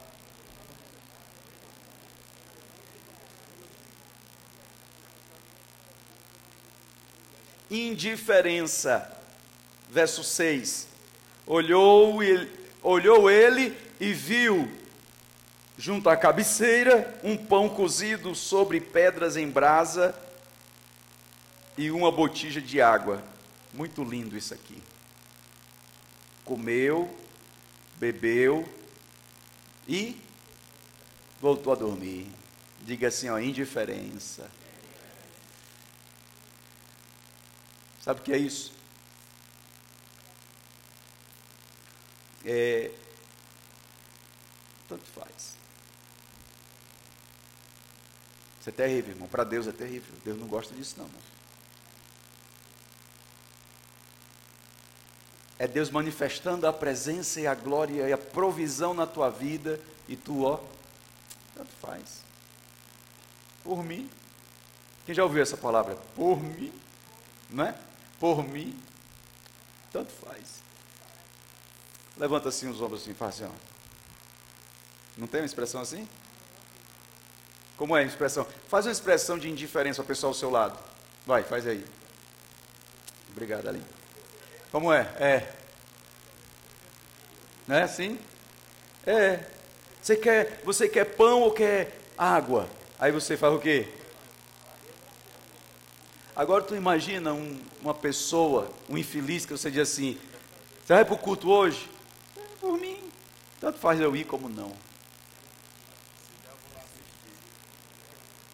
Tanto faz eu ir ou não. Deus manifestando a presença dele, ó, não, tanto faz. Indiferença. Você sabe quem foi assim na equipe de Jesus? Quem fez o mover dois? Mover dois? Quem fez o mover dois? Quem lembra do Dídimo? A indiferença. Tomé disse assim: todo mundo chegou para Tomé e disse: Jesus está vivo e ressuscitou. Ele disse: Não acredito. Eu não acredito. Ele foi indiferente. Aí imagina Pedro chegando para Tomé. Meu irmão, eu vi. Diz, Pedro, cara, eu te considero muito, mas por mim, ó, tô nem aí, cara. Estou nem aí para isso aí, entendeu? Estou cansado disso, estou fora. Por mim, ó. Maria, mãe de Jesus, chegar para Tomé e dizer assim: Meu filho, né? Santa Maria. Mãe de Deus não, que Deus não tem mãe. Você já ia completando, né? Cabeça de idolatria. Sai em nome de Jesus. Já Isabel ainda tem um restinho de rabo dela.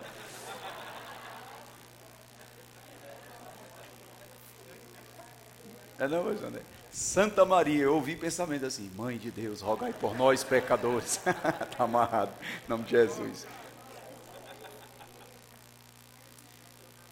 Maria chegar para Tomé e dizer assim: Tomézinho, meu filho, Jesus está vivo. Senhor, irmã, irmã Maria, eu considero muito a senhora, mas eu não estou nem aí. Eu não estou nem, eu não acredito. Ele foi indiferente. Até que ele disse assim: Então tá certo, vocês estão insistindo muito. Eu só acredito vendo. Só se ele descer aqui. E, eu, e ainda, fez, ainda fez o resto. E eu quero enfiar a mão no dedo dele, assim, atravessar para o outro lado, no buraco. E aqui, ó, que eu quero enfiar o dedo dele e sentir as tripas. Irmão, porque indiferente é terrível.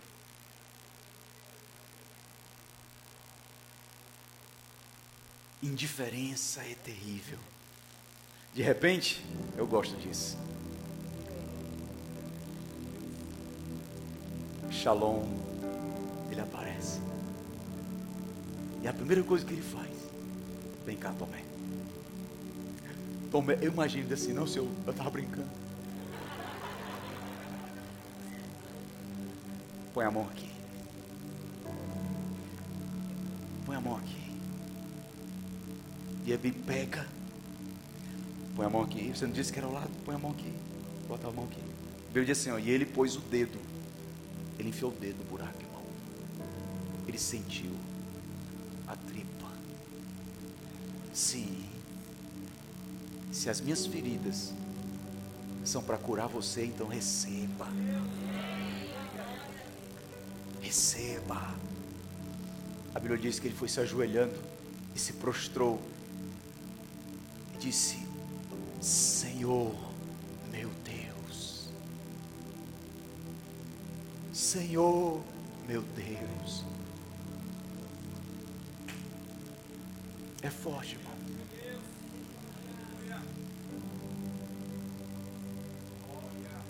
E Jesus disse: ser crente, Tomé. Ser crente. Quantas vezes você foi indiferente com Deus? Deus falando com você. Deus ministrando você. Deus tocando você. É como essa música aqui, ó. Eu tenho que lembrar você de hoje de manhã. Gleice, estava nesse pré-encontro aqui. E a outra da dracma que se perdeu. É mais ou menos assim, ó. Que Deus trata É o indiferente. Ele chama você. Que Deus quer falar neste momento. Diga eu recebo. Tudo que eu queria era falar contigo. Mas tempo pra mim você não tem. Meu Deus. Tudo que eu queria era, Era ser, Teu seu amigo, amigo. Teu amigo, Elias. Eu queria ser teu amigo. Mas o meu espaço você preencheu também. Ele saiu da chuva, foi pro deserto. Nunca mais conversamos de madrugada. Meu Deus. E em soluço já não ouço Tua, tua voz. Que saudade, Que saudade, que saudade eu tenho das nossas conversas e dos segredos que haviam Entre, entre nós. nós. Feche seus olhos. Foi por isso que eu fechei as portas ver se você lembrava de mim. Já não dá pra viver nessa indiferença. Meu Deus, meu Deus. Não, eu não suporto mais Meu Deus. viver assim. Meu Deus, meu Deus. Seus negócios são mais importantes do que eu. Meu Deus. Faz muito tempo que eu ouvi você me chamar De meu amigo. Que saudade, Saudade, que saudade eu estou de você. Ouça Deus falar com você. Marquei este encontro porque Deus marcou eu esse teu Conversar conversar contigo É tempo de chorar, de se arrepender. de se arrepender. Meu Deus, É tempo de reatar nossa amizade. é É tempo tempo de chorar é e de se converter. Esse é o teu tempo. Ainda quero ser o seu amigo de verdade. E assim Deus fez com Elias. Foi buscar ele. Era muito cansaço, muita reclamação com Deus. Mas Deus queria ministrar o coração dele. Deus ia enviar anjo, envia anjo, envia pão. O pão que ele comeu da viúva, agora um anjo vem e trouxe para ele. O sobrenatural estava sustentando ele e ele indiferente. E ele entrou em 40 dias. E no verso 9 diz assim: Ali entrou numa caverna. Mas Deus não deixou ele na caverna. Você não vai ficar na caverna. Você não vai ficar na caverna. Você não vai ficar na depressão. Você não vai ficar no cansaço. Você não vai ficar na indiferença. Você não vai ficar na baixa autoestima. Você não vai ficar na incerteza. Você não vai ficar no medo. E se é para você essa palavra, reaja em nome de Jesus. Você não vai ficar como você está. Ouça bem, você não vai ficar como você está. Você não vai ficar do mesmo jeito. Deus não vai deixar você ficar do mesmo jeito. Deus ama você demais para deixar você como você está. Há um plano de Deus se cumprindo hoje aqui nesse encontro. Quantos estão percebendo atmosfera de cura sobre você? Saia da caverna e entre na cura. Em nome de Jesus, diga eu recebo. Diga eu recebo. Eu recebo.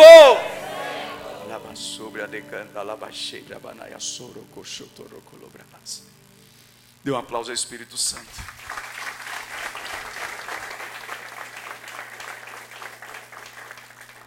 Preste bem atenção no que eu vou te dizer agora.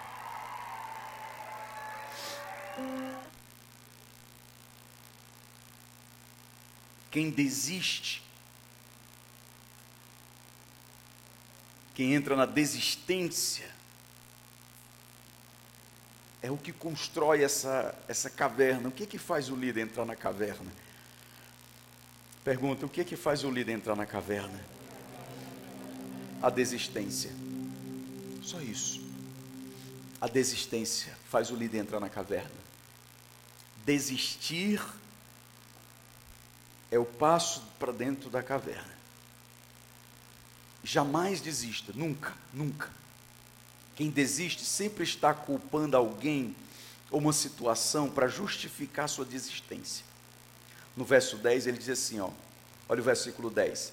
Eu tenho sido zeloso pelo Senhor, Deus dos exércitos, porque os filhos de Israel, olha só, os filhos de Israel deixaram a tua aliança,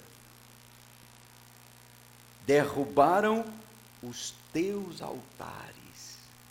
Eram os discípulos de Elias, que Elias era profeta de Israel. E mataram os teus profetas à espada. Olha isso, e os que ficaram foram, meu Deus. E eu fiquei só. Não são discípulos de outra nação, são, são filhos de Israel. Não são amalequitas, filisteus, não. São filhos de Israel.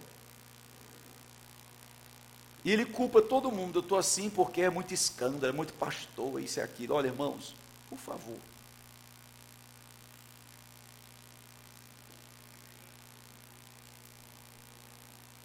Tem gente que abandona o plano de Deus para a sua vida, culpando outras pessoas. Culpando o pastor, culpando a igreja, culpando o crente desviado, culpando escândalo de, de pessoas. Eu saí porque, ó, eu estou escandalizado. O pastor fez isso, fez aquilo.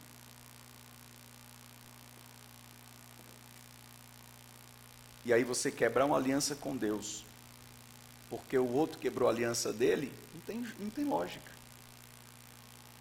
Se o outro quebrou a aliança dele, o problema é dele, que ele vai se dar conta com Deus. Se o fulano não foi fiel à aliança com Deus, problema dele, que ele vai dar conta com Deus. Agora, eu não vou quebrar minha aliança com Deus por conta de outros. Quem está entendendo? Fique firme. Elias está dizendo assim: ó, eu estou me desviando do caminho do Senhor, indo para a minha caverna, porque muitos estão desviados e eu não aguento. Estou decepcionado com o que eu tenho visto e ouvido. E ele desiste. Quem, apoia na, na, quem se apoia na estrutura religiosa facilmente cai em desistência quando ela for atingida. Derrubaram os teus altares. Diga, estrutura religiosa. Derrubaram os teus altares.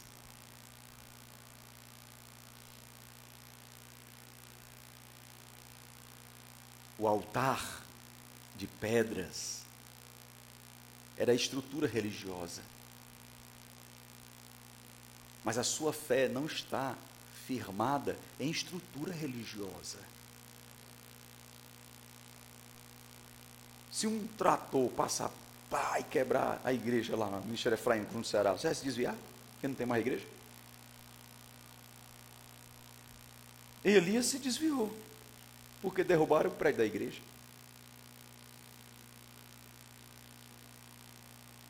Deus não é o altar. Ele vem no altar, mas ele não é o altar. E altar constrói-se outro. Sua fé não, tá, não está na estrutura religiosa, sua fé está em Jesus. É além disso, além da estrutura religiosa, além do prédio, é além do sistema religioso. Quem tem dificuldade de se relacionar tem facilidade de desistir. Diz isso para duas pessoas. Quem tem dificuldade de se relacionar tem facilidade de desistir. Pega essa revelação. O problema de Elias era relacionamento. Pegou? O problema de Elias era relacionamento. Ele tinha uma dificuldade enorme de relacionamento. E quem tem dificuldade de se relacionar tem facilidade de desistir. Ele respondeu: Tenho sido zeloso. Mataram teus profetas à espada. Eu fiquei só. Ele não estava só, irmãos. Isso era dificuldade de relacionamento. Quem tem dificuldade de se relacionar com as pessoas se vê sozinho. Tem um monte de amigo, mas é tanta dificuldade para fazer amigos que se vê só. Quem está entendendo?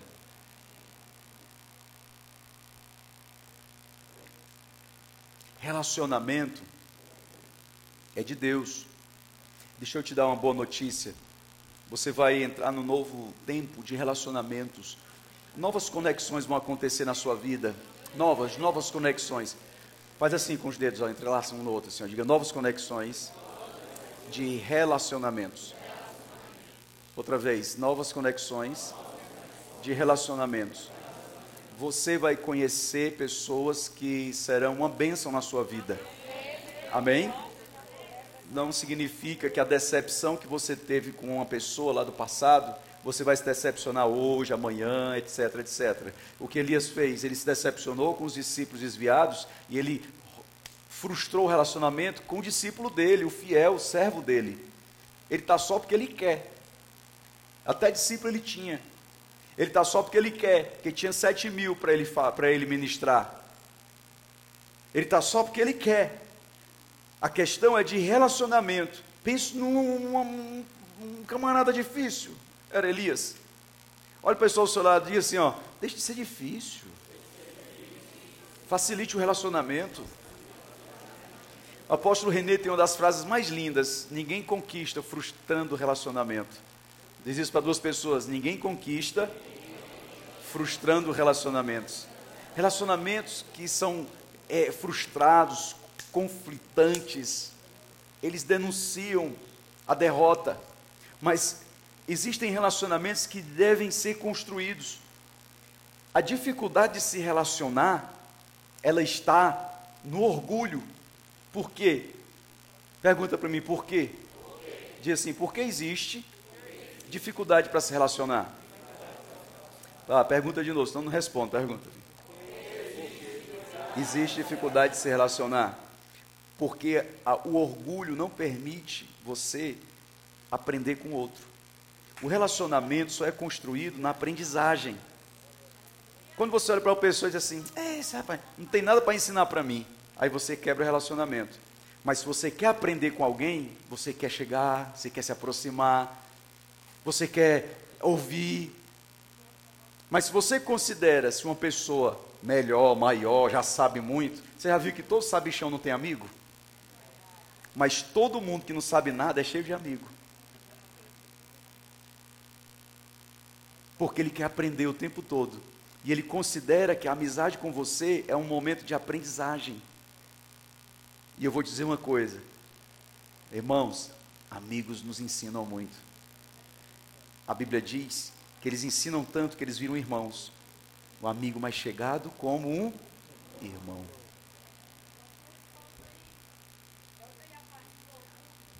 O orgulho.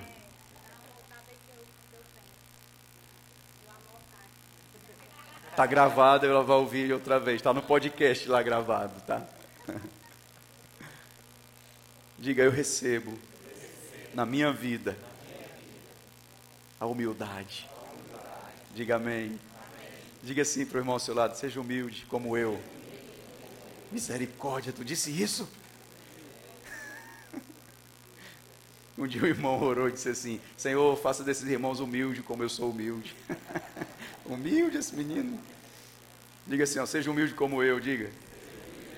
Não diga não, irmão, está errado. Quebrou a humildade agora. Agora diga assim, ó, eu quero ser humilde como você. Ah, agora tá certo. Dá um aplauso, dá um aplauso.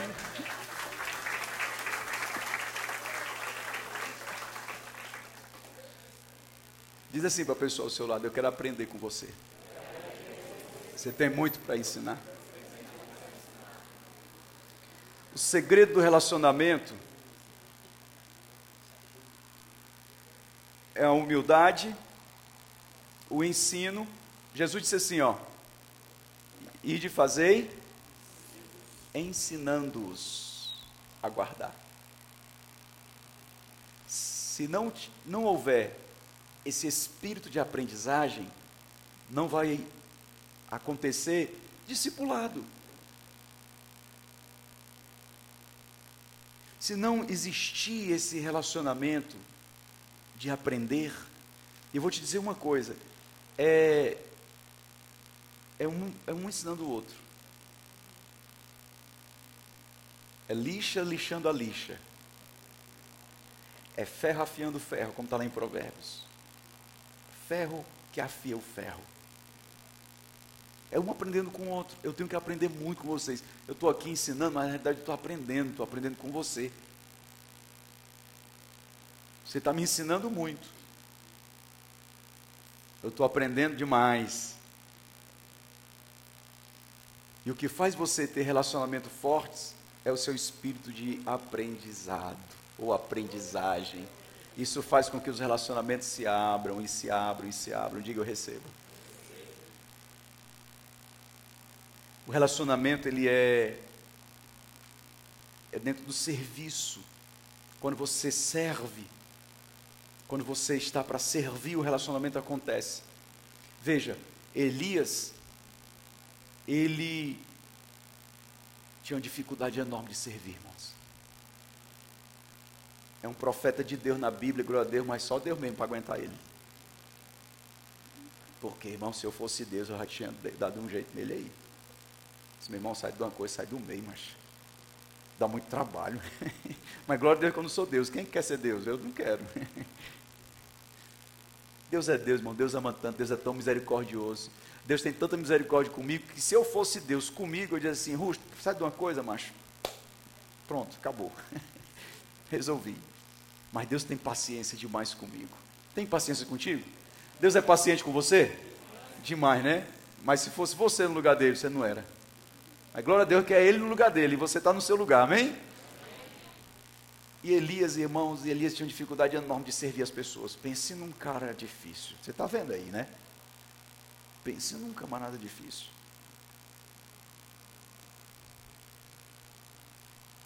Quem tem dificuldade de servir, tem dificuldade de se relacionar, irmão.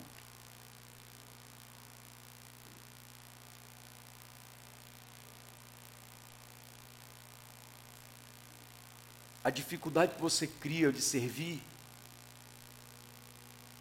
é, são barreiras que você levanta de relacionamento. Quem é casado? Maridos.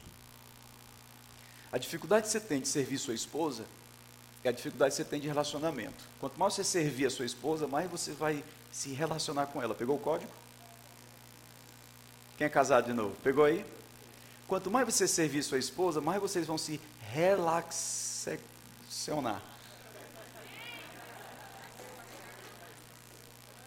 Pegou o código?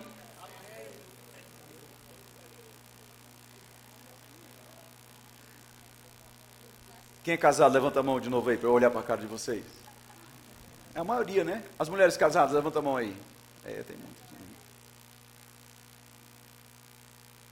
É, vai vir aí um encontro de casais, em nome de Jesus, tá? A gente tinha marcado, mas a pandemia atrapalhou, mas o que é de Deus está guardado e está só aumentando a bênção, né? Mas quando você, marido, está no sexo com a sua esposa, se você tiver com o sentimento de ser servido, por isso que é ruim. Mas quando você entra para servir, é bom.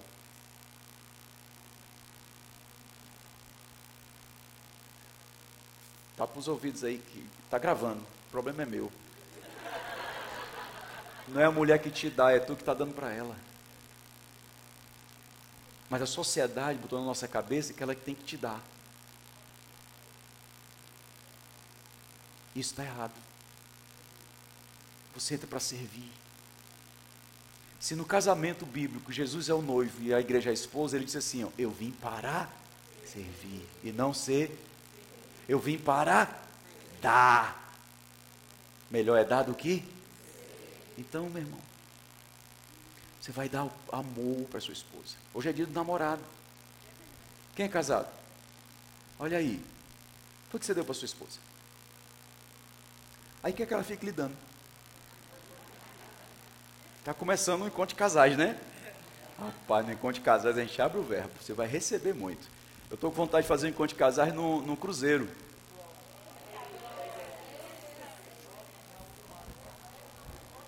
Que não, é, no alto mapa, não dá para fugir. Imagina aqueles casais batendo foto igual do Titanic, lá na pontinha lá, né? Sabe? Quem é a esposa que quer que o marido leve para o cruzeiro da Efraim do rei de casais? Eu já combinei com o pastor Rodrigo lá em Camusim. Cadê o pastor Rodrigo? Está ali? Ele estava aí, estava aí, correu, foi no banheiro. Que a gente já vai alugar uma jangada, bem grande, para caber todo mundo. Fazer um cruzeiro lá, o cruzeiro. Vamos cruzar o rio lá para o outro lado da ilha. É não, gente, eu estou vendo mesmo. É, é, verdade, com a CVC e tudo. Vai ser de Deus, vai ser de Deus, hein? Você vai. Diga assim, eu vou. Amém. Fecha o parênteses aí, os casados, e dá um aplauso ao Senhor. Tá bom, já falei demais. E solteiro fica aí tudo assanhado. Quem é solteiro? Levanta a mão. Já quer tá, rapaz.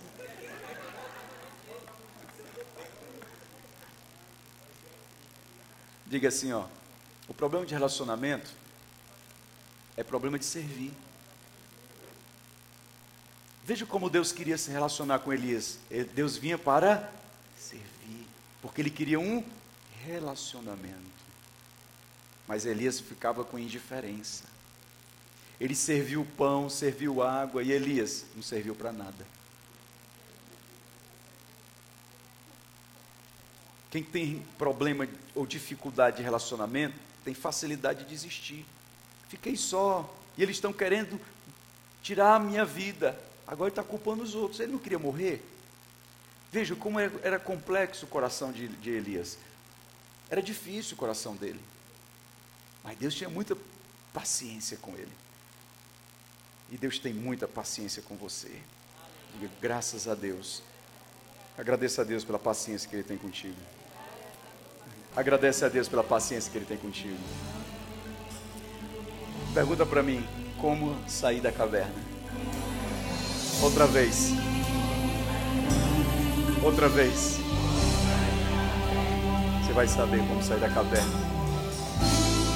Abre teu coração. Feche teus olhos. Recebe de Deus hoje. Recebe de Deus hoje. Você não vai sair daqui a mesma pessoa.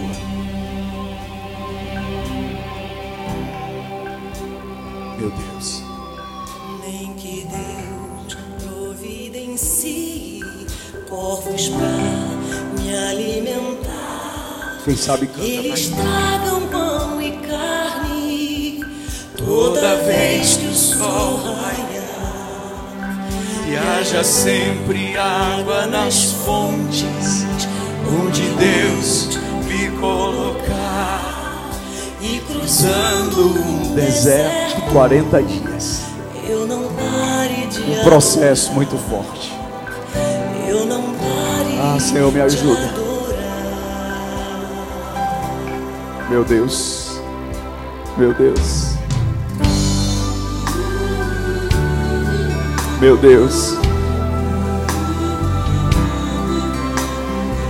Estamos em dias e em tempos que não são todos que querem ser profetas nessa geração.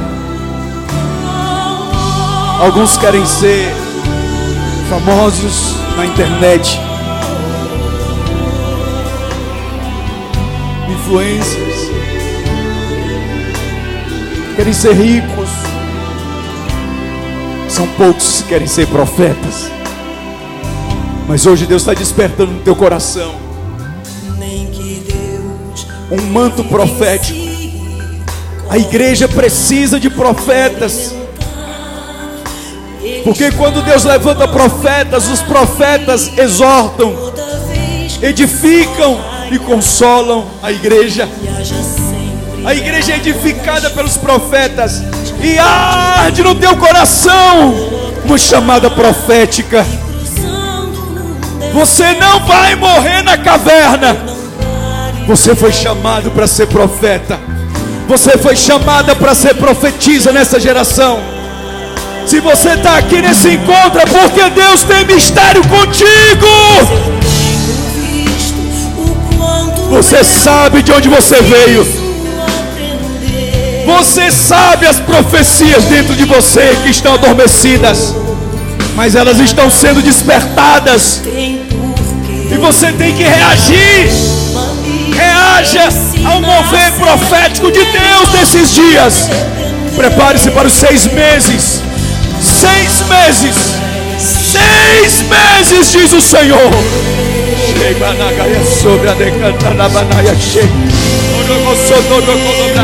Mais de Deus, menos de mim, Senhor. Mais de ti, menos de mim, menos dos meus planos, menos dos meus projetos, menos de mim e mais de ti, mais de ti, mais de ti, Senhor. Desperta-me, Senhor. Não são profética. Ah, Jesus. Sobre a decanta. O teu jeito de falar. Deus está falando contigo. Tem que ser a Deus está falando contigo. do Senhor. Vale a pena o que vier. Oh meu Deus, mesmo que eu sinta dor, nada poderá sequer tocar na tua unção em mim. Nada vai tocar na tua unção. Se você recebe, eu vou contar até três, você vai ficar de pé. Um, dois, três!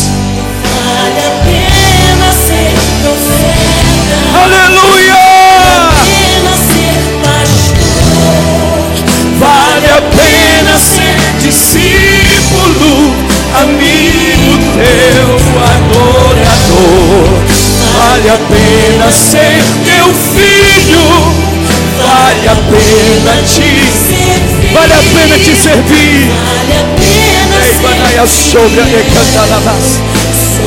Eu vejo no mundo espiritual alguns sendo despertados para um mover profético na sua vida. Vale a pena Vale a pena ser ser profeta nessa geração. Ainda vale a pena. ser. Vale a pena ser pastor. Vale a pena ser ser discípulo. amigo. Ser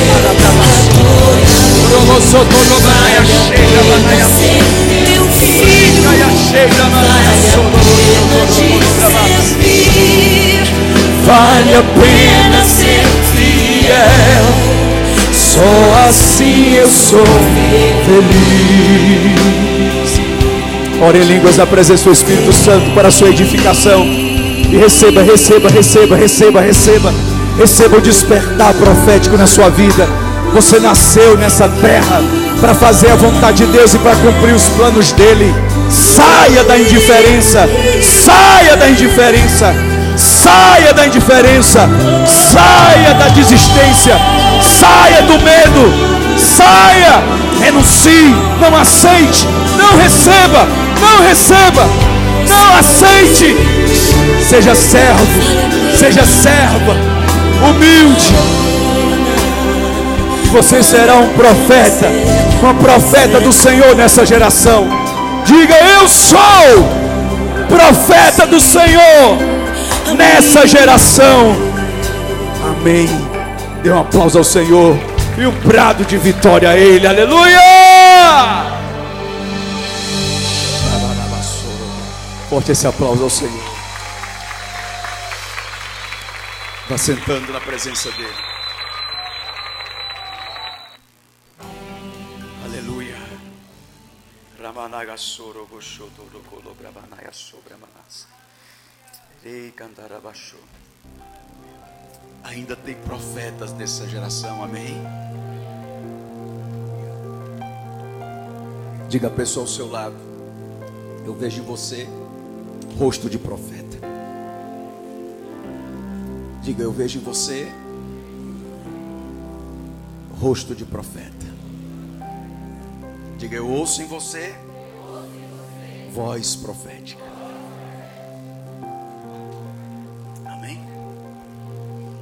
Vale a pena. Diga, vale a pena ser profeta. Oh, aleluias. Aleluia, aleluia. Dê lugar à presença do Espírito. Oh, Debanaya Shebra da Gaia Sora, Labrabala Balagas. De. Profetas que se movem pela atmosfera profética para consolar a tua igreja, Senhor. Nesses tempos de dores, ó Espírito, levanta os teus profetas para exortar a tua igreja, Senhor, nesses tempos difíceis. Levanta os teus profetas para edificar a tua igreja, Senhor. Eis-me aqui, Yeshua. Envia-me a mim. Eis-me aqui, Yeshua. Envia-me a mim. Eis-me aqui, Yeshua, envia-me a mim.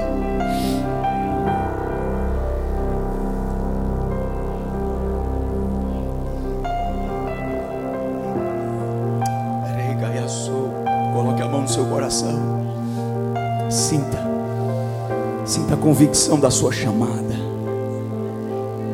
Sinta a convicção no seu peito da sua chamada. Sinta, sinta, sinta, sinta. Sinta o fogo do Espírito que não te deixa sossegar, que te acorda de madrugada, profeta, para orar, que te acorda cedo para buscar, que revela a alma escondida de homens e mulheres, e que no abrir da tua boca, o Senhor te dá as palavras da revelação profética. Meu Deus, meu Deus, meu Deus. Ele está nesse lugar. Yeshua está nesse lugar. Sinta a presença dele, aleluia. Oh, rebanaya sobre a decantarabaxê. Você não nasceu para morrer em caverna. Você nasceu para viver do fogo. Até no dia do teu velório vai ter batismo no Espírito Santo.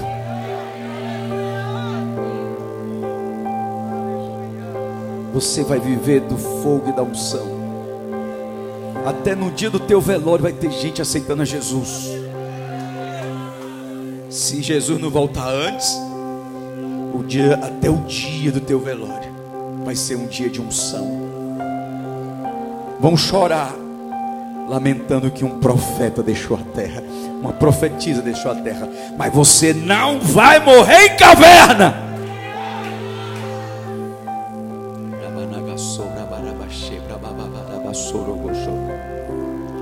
Você não vai morrer, você não vai morrer, você vai viver, viver, vida, vida, vida de Deus, vida de Deus fluindo nas tuas atitudes, vida de Deus, vida de Deus fluindo na tua vida.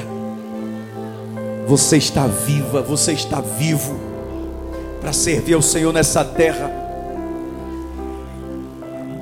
Elias lamentava porque destruíram os altares, mas o Senhor diz: Você é o meu altar.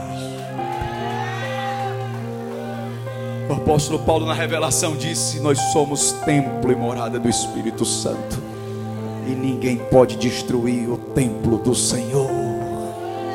Rabamanaia sobre a decantarabaxê, brabalabarabás. O remanaia sobre a decantarabaxê, brebendeca e a sologo, blababanás. Emanaia sobre a decantarabá sobre a decantarabaxê.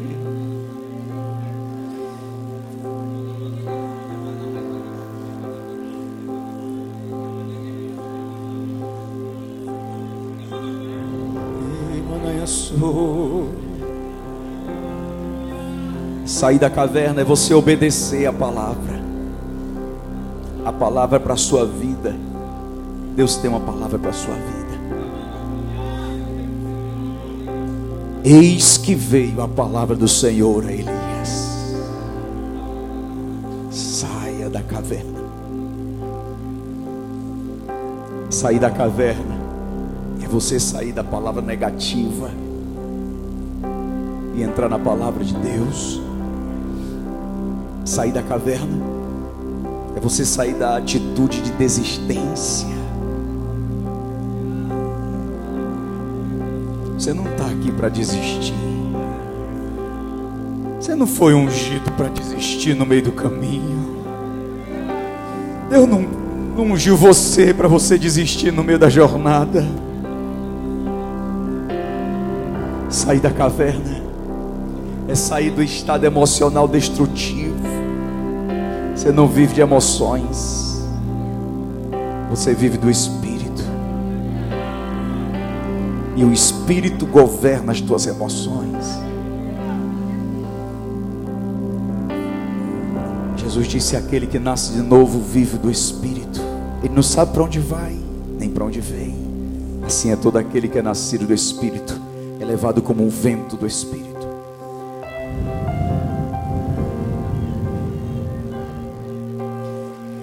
Vento do Senhor sopra na tua vida E a Bíblia diz que quando Elias saiu da caverna, teve terremoto, mas o Senhor não estava no terremoto.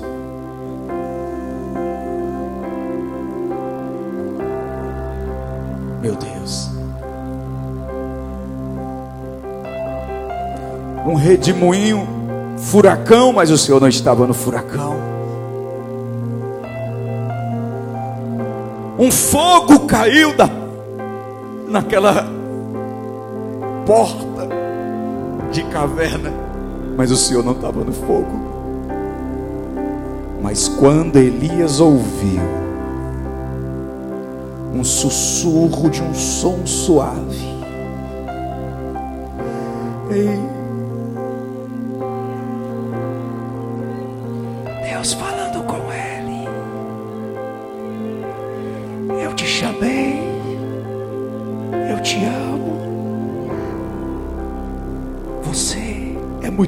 precioso para ficar em caverna. Você é muito precioso. Eu te amo tanto.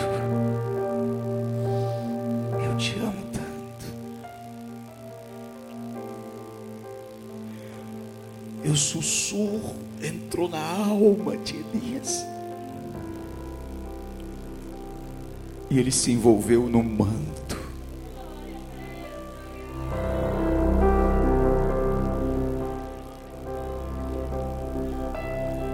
Ouviu a doce voz do Espírito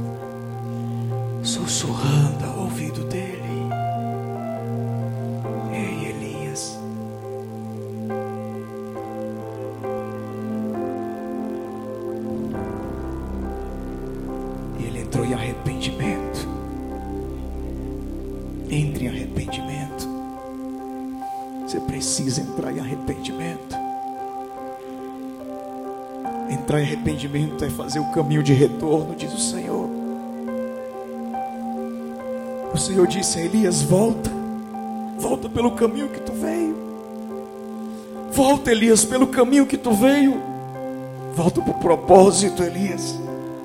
Volta para a chuva que tu viu cair. Volta para lá que a terra está molhada. Volta, Elias. Faz a jornada de retorno. Arrepende-te.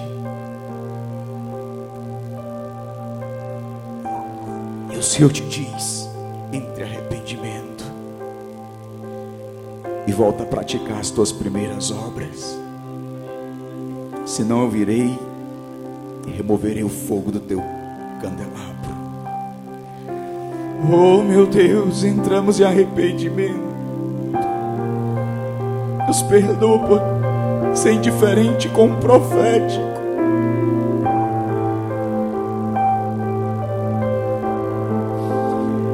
Desejar mais o humano do que o profético, Senhor. Deseja mais a terra do que os céus. Deseja mais a caverna do que a chuva. Deseja mais o deserto do que os teus altares,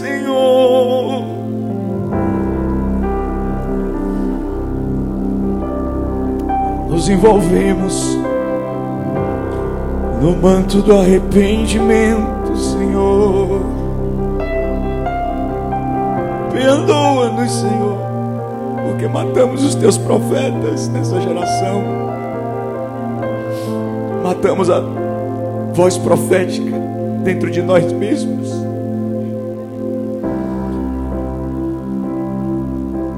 Eu quero voltar ao primeiro amor, Senhor. Eu quero voltar às primeiras obras.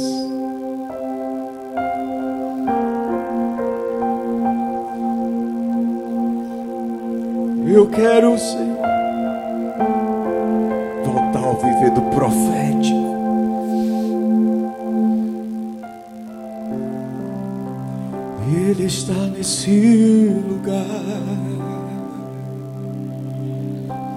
Anseio nesse lugar, Senhor.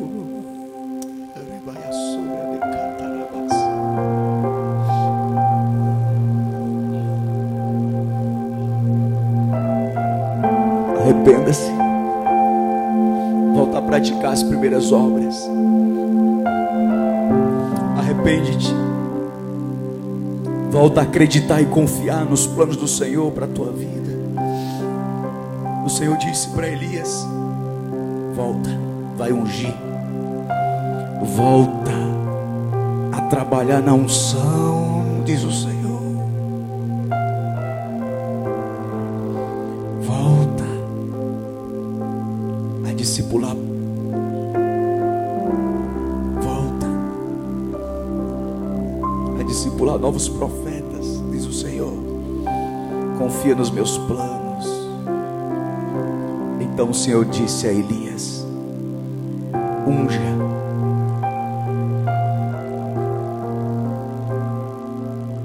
Unja Azael como rei da Síria. Unja Jeú como rei de Israel. Unja Eliseu como um profeta. Elias, eu tenho um recado. Eu conservei sete mil profetas que não dobraram os joelhos a Baal. Você tem que confiar em mim. Toda boca que não beijou. Meu Deus. Entramos em arrependimento,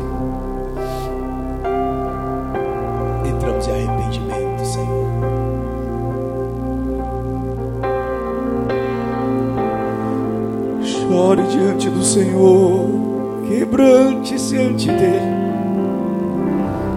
Eremanaya sobre a decantarabaxê.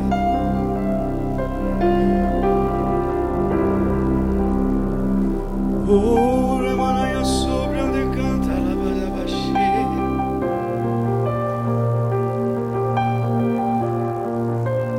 Meu Deus.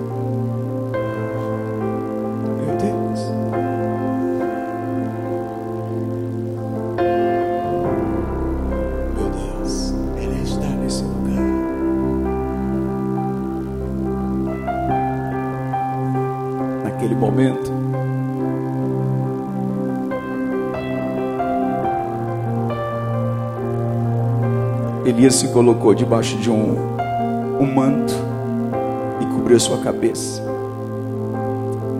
Vai ficando de joelhos de onde você está. Vai cobrindo a sua cabeça.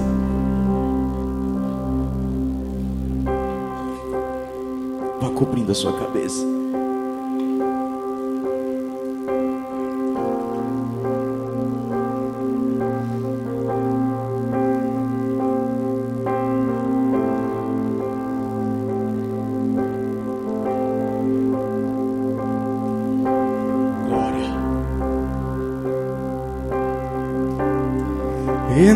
Arrependimento diante do Senhor.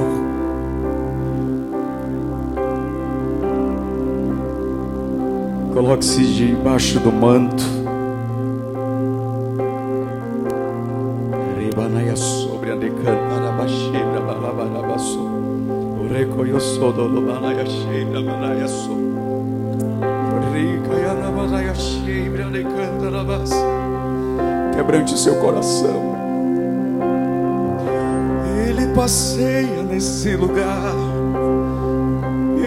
Arrependimento diante dele. Oh, eu me arrependo, Senhor. Eu me arrependo pela indiferença. Eu me arrependo, Senhor, pela dureza do meu coração. Perdoa-me, Senhor. Perdoa-me, Senhor. Perdoa minha alma, minha vida.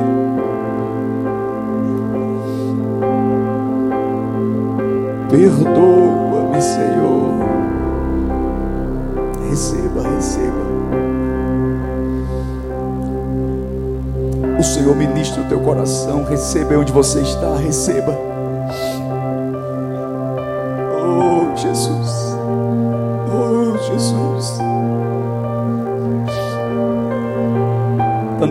Guerras emocionais que você enfrentou até os dias de hoje.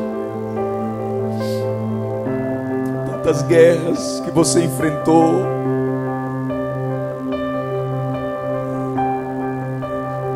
Você sentiu, sentiu a dor na alma, uma luta interior que só você sabe. Só você e Deus.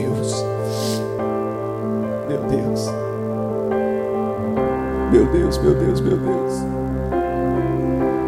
Mas o Espírito de Deus está pairando nesse lugar. Sinta, sinta a presença do Espírito.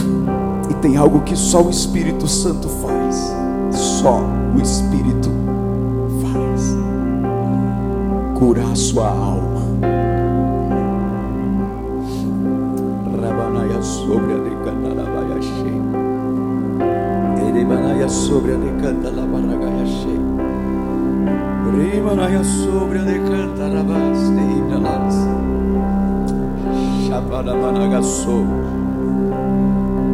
De todo fragmento, de todo trauma, de rejeição, de palavras, da autoestima na família, nas finanças, no casamento, no ministério, na chamada.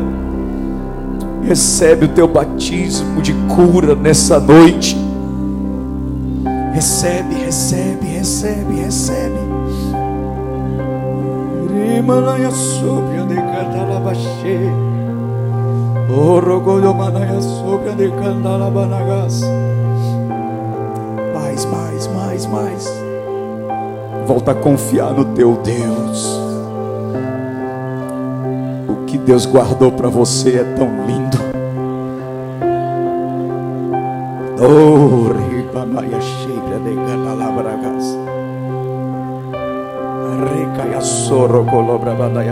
Mais, mais, mais, mais, mais. Recebe, recebe, recebe, recebe, recebe, recebe, recebe. Eu não posso receber por você, você tem que receber. Receba, receba, receba.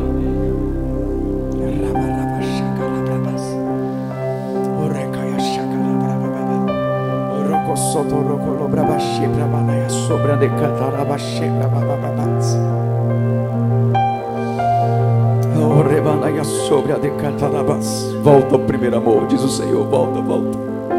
Faz uma aliança com Deus aí. Senhor, eu volto ao primeiro amor. Eu volto a praticar as primeiras obras. Eu volto, Senhor.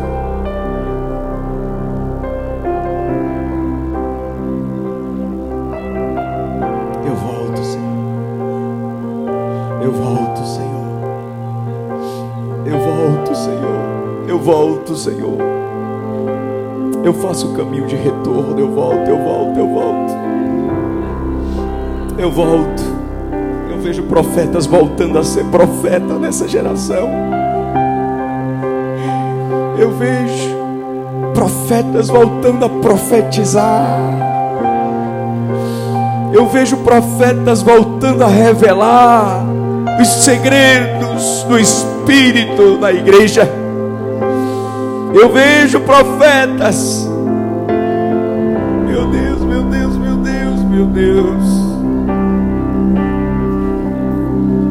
Ribanaya sobre a decanda labarabanas. Iramanaya cheia a decanda labanagaya cheia labanas. Eira labanagas. Eu vejo profetas voltando a ser usados com cura, libertação, vida de Deus, vida. Que no abrir da boca a glória do Senhor vai se manifestar. Profetas que são verdadeiros pontos do céu na terra. Você é uma força de Deus nessa terra. Você é uma força de Deus nessa terra boca de Deus.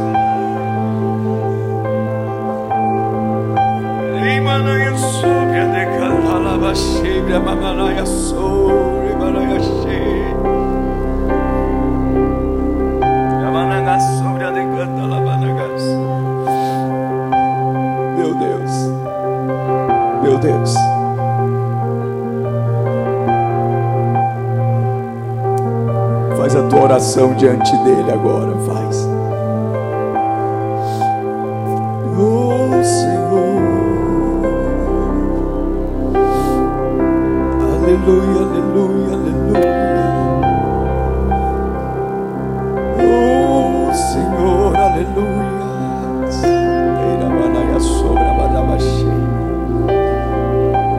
Eu sinto os passos do Senhor aqui,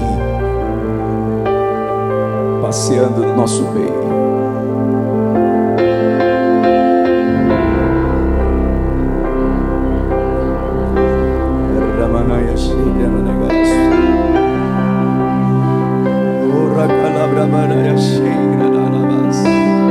Você precisa ter experiência com Deus.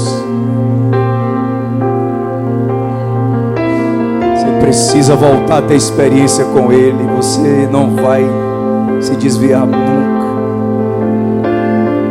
Se você deixar Ele te restaurar nas experiências.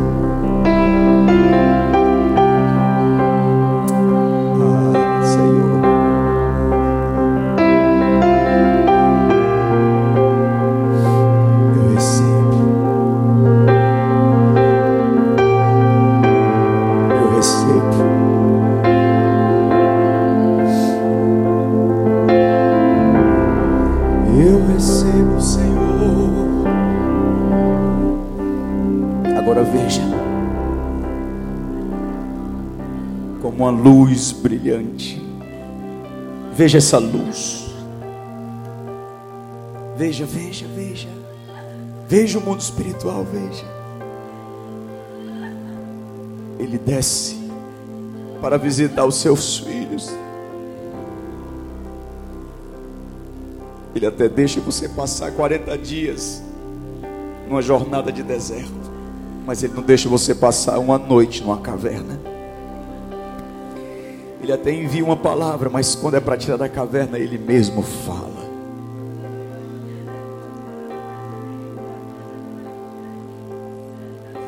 E ele vai buscar você onde você está. O Senhor toma você pela mão direita e tira você da caverna.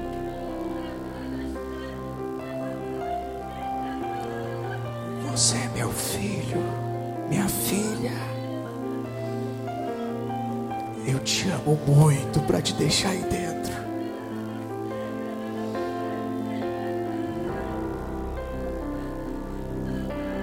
Você é meu filho, minha filha. Eu te amo muito. O teu arrependimento subiu na minha presença como perfume suave.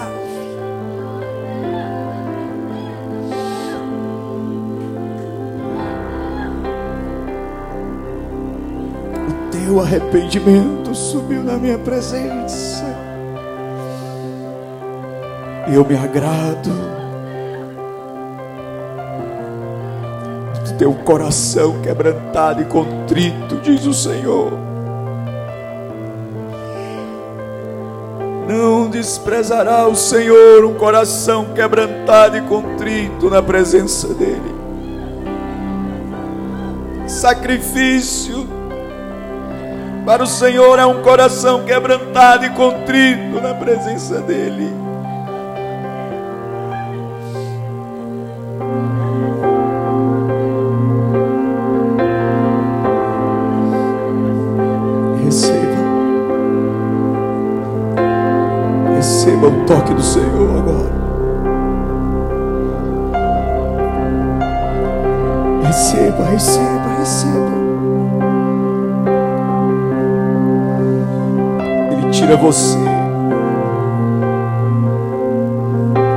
Você está.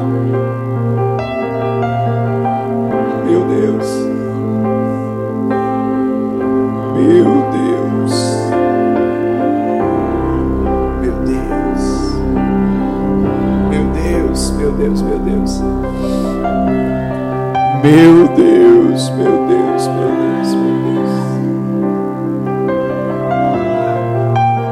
Ele está nesse lugar, aleluia. Está nesse lugar. Meu Deus, meu Deus, está nesse lugar. Receba, receba, receba, receba, receba. Mais, mais, mais, mais, mais, mais, mais. Mais,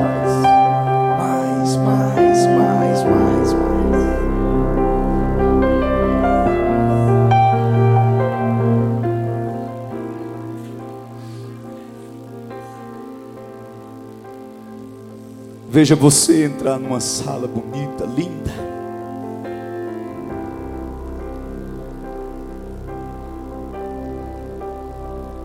Você saiu da caverna. Você está na sala do trono. Imagina aí essa sala. A Bíblia diz assim, ó. Agora nós temos livre acesso. Elias não tinha esse acesso, agora você tem sala do trono, do trono da graça. E diante do trono da graça do Senhor, é que você está. Veja, por favor, veja. Veja que esse é o ambiente.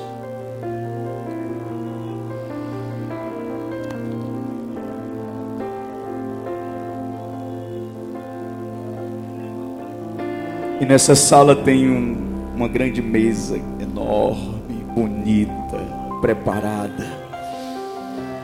Ah, uma mesa de uma toalha branca linda. Parece seda brilhante. Cadeiras acolchoadas, lindas, altas, bonitas. E um enorme banquete na mesa. Muitos frutos nessa mesa.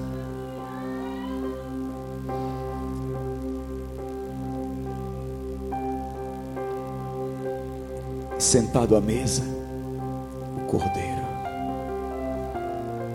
o Rei dos Reis, o Senhor dos Senhores, a resplandecente estrela da manhã, o Alfa e o Ômega, lá na cabeceira da mesa, ele levanta-se e te chama, senta aqui comigo, na mesa que eu preparei para você, diz o Senhor.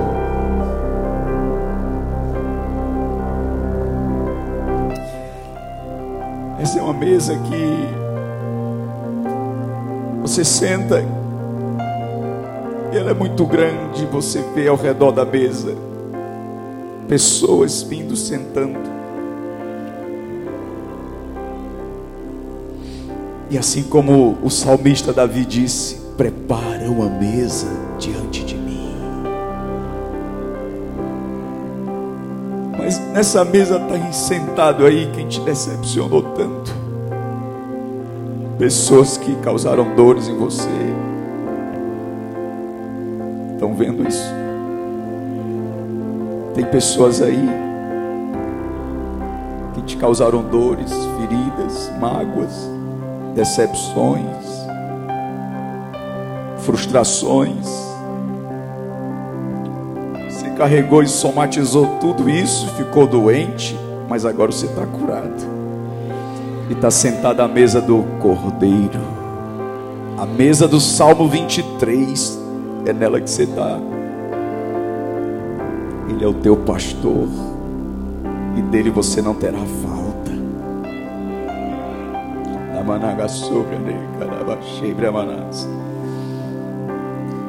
E o cordeiro olha para você e segura na tua mão direita. Sente, sente o teu pastor Yeshua segurar a tua mão.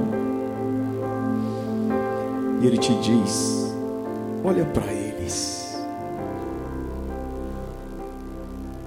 Perdoa. Eu te ajudo a perdoar porque eu te perdoei.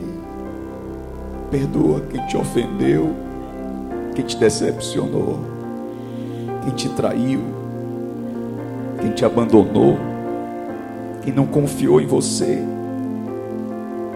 quem magoou você com palavras, gestos, ações, atitudes, quem molestou você, causou dores em você. Perdoa, perdoa. Libera. Libera. Libera.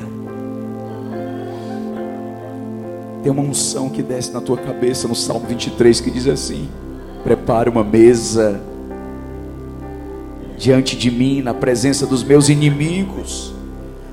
Unge a minha cabeça com óleo. Sabe que óleo é esse? O óleo do perdão. Recebe a unção do perdão, cura a tua alma como um bálsamo que desce da tua cabeça, que desce pelo teu rosto. Sente esse óleo como um bálsamo, uma mirra, uma mirra descendo do teu pescoço, cobrindo todo o teu corpo. O meu cálice transborda. Sabe que cálice é esse? É o cálice do perdão. Perdoa, perdoa. Perdoa. Libera. Pai, perdoa-lhes porque não sabem o que fazem. Eles não sabiam o que estavam fazendo com você. Não sabiam que você era um profeta de Deus. Não sabiam nem que quem você é. Eles não sabem nem quem são eles para eles mesmos. Como é que eles vão entender quem é você, quem é Deus? São perdidos, confusos. Perdoa, eles não sabem. Perdoa-lhes, Senhor. Não imputes esse pecado neles. Segure a mão do Senhor, Jesus. Ele te ajuda a perdoar. O teu cálice de gratidão agora transborda. E esse cálice é o cálice do vinho novo. O vinho da gratidão, da cura, Nos vida. expomos, Senhor, a tua presença.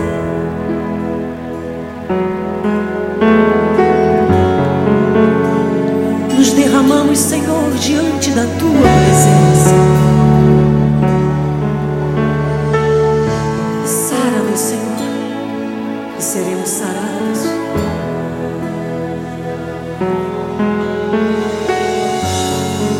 Move-te agora. Perdoe, perdoe, perdoe, perdoe. é tempo E receba a sua cura. Perdoe.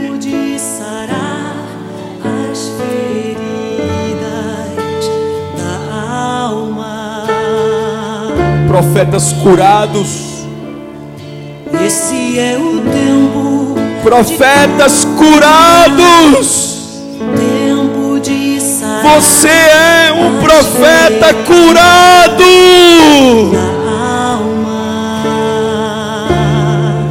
Grite assim: Eu perdoo. o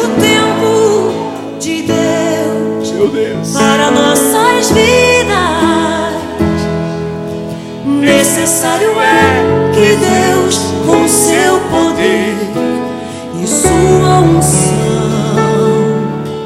faça o sobrenatural. Diga: Está perdoado. sobre nossa mente. Coloque a mão no seu coração e diga: Eu me perdoo. Pelos erros que eu cometi. Eu me perdoo. Deixa Deus fazer tua vida. Deus vai derramar agora. Você vai receber. Receba, receba, receba, receba, receba. Receba! Receba! Receba! O teu cálice transborda, recebe, recebe, recebe, recebe, recebe, recebe, recebe.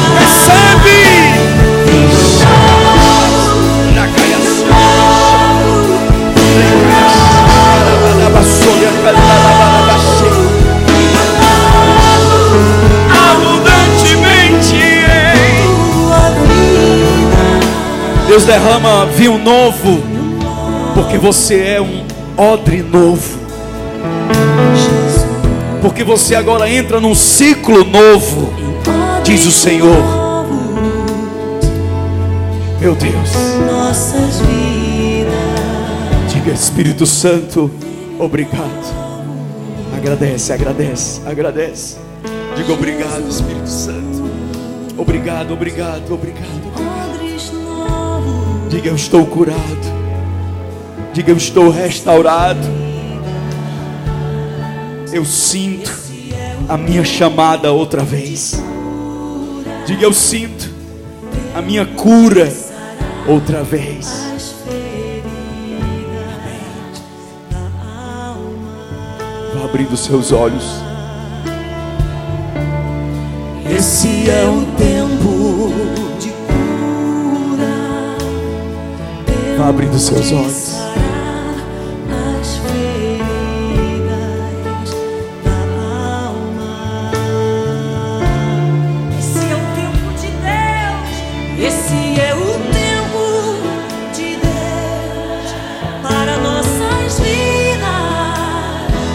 Vá agradecendo. Necessário é Vá agradecendo. Ah, respire fundo, respire fundo. Ah, Obrigado, Jesus. Sobre nossa mente e coração vá agradecendo. Restaurando tão profundamente E mudando Meu Deus, agora agora em tua vida. Deixa, deixa, deixa Deus vai derramar agora. Agora Isso. Agora Levanta as tuas mãos, levanta o teu rosto. Aleluia!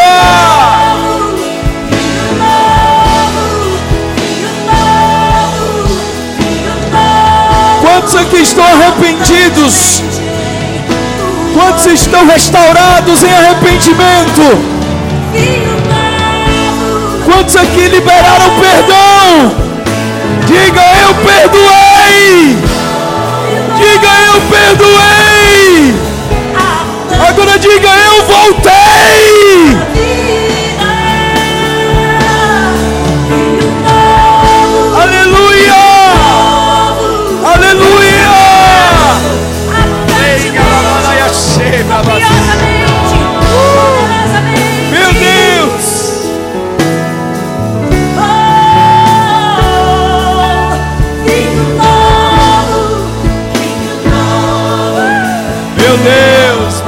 Meu Deus.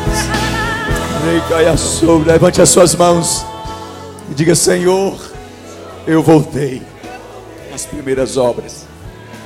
Eu voltei ao primeiro amor. Obrigado por me resgatar, por me buscar no mais profundo que estava a minha alma. Dê um aplauso a Ele. Aplauda o novo tempo e o novo vinho sobre você. Aplauda o novo tempo do seu ministério. Eu vejo um tempo novo sobre você. Eu vejo, eu vejo Deus levantar profetas dessa geração. Eu vejo Deus levantar você no mover profético. Eu vejo você numa nova unção. Vamos, glorifica, reage, reage. Eu vejo você reagir ao mover profético. Está vindo um avivamento sobre o Brasil e você não vai ficar de fora. Ei, carabanagas. Recaia, checa, labravassora, barabas. Odres novos, meu Deus, em nossas vidas. Diga obrigado. Agora pense agora em uma pessoa que você está muito agradecido por ela. Pense que vale a pena você voltar. Imagina agora. Pense nessa pessoa e diga para Deus o quanto você ama essa pessoa. E que vale a pena você voltar por essa pessoa para que ela seja tão abençoada.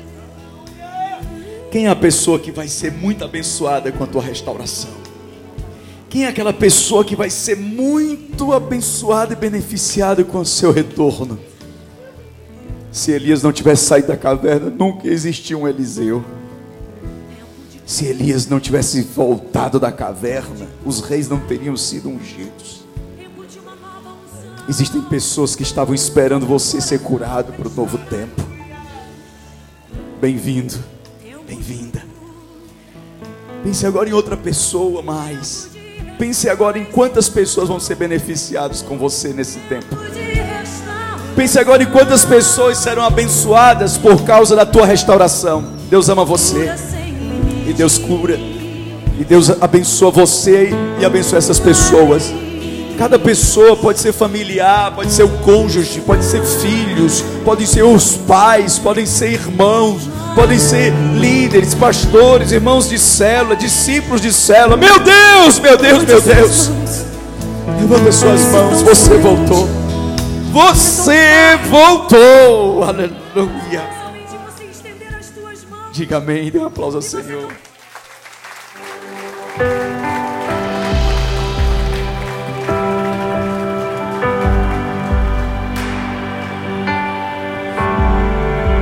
Diga a pessoa ao seu lado assim, ó, eu sou uma bênção na tua vida.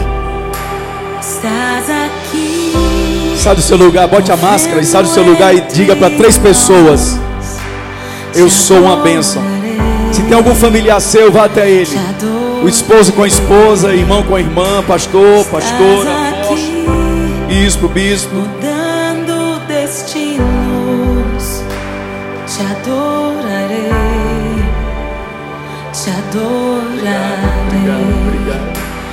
Estás aqui, operando milagres, te adorarei,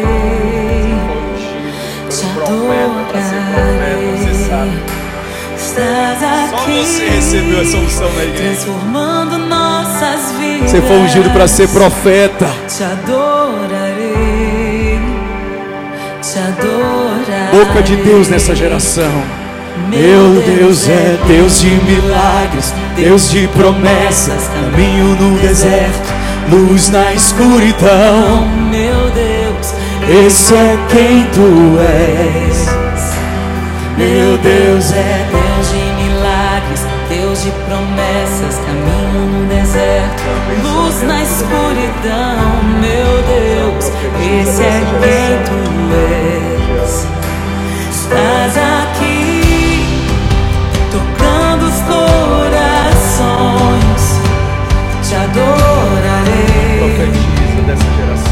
te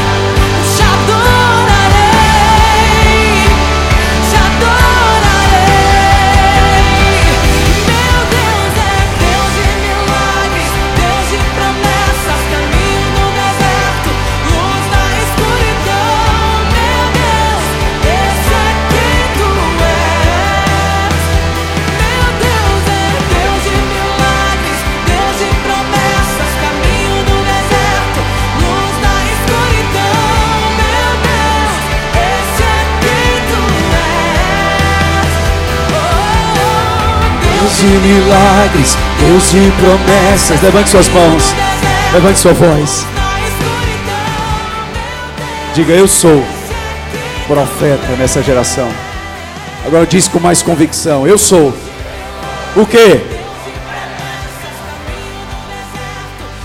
Diga, eu sou profeta nessa geração.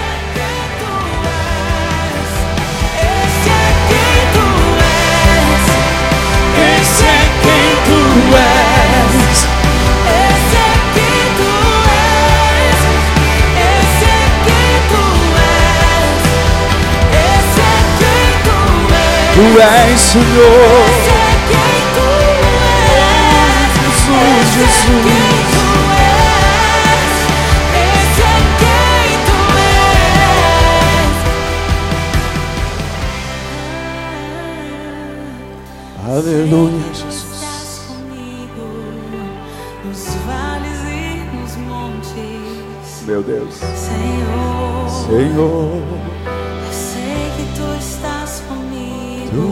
Estás, Sei Senhor. que tu estás comigo Sinta em todo tempo. todo o tempo, Senhor Jesus. Enxuga as lágrimas, Restaura os corações. Tu és a resposta,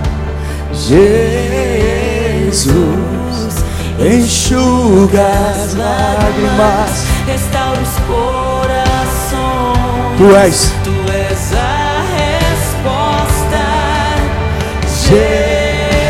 Jesus. Enxuga as lágrimas. Restaura. Os corações. Tu és Tu resposta. Yeshua. Yeshua. Deus de milagres. Quero ouvir sua voz.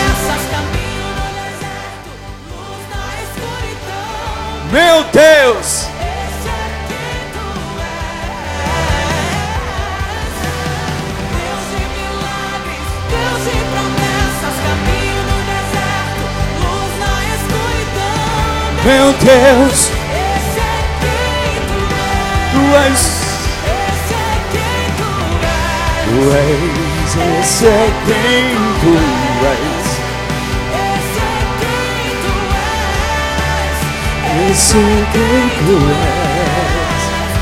Esse é quem tu és. Esse é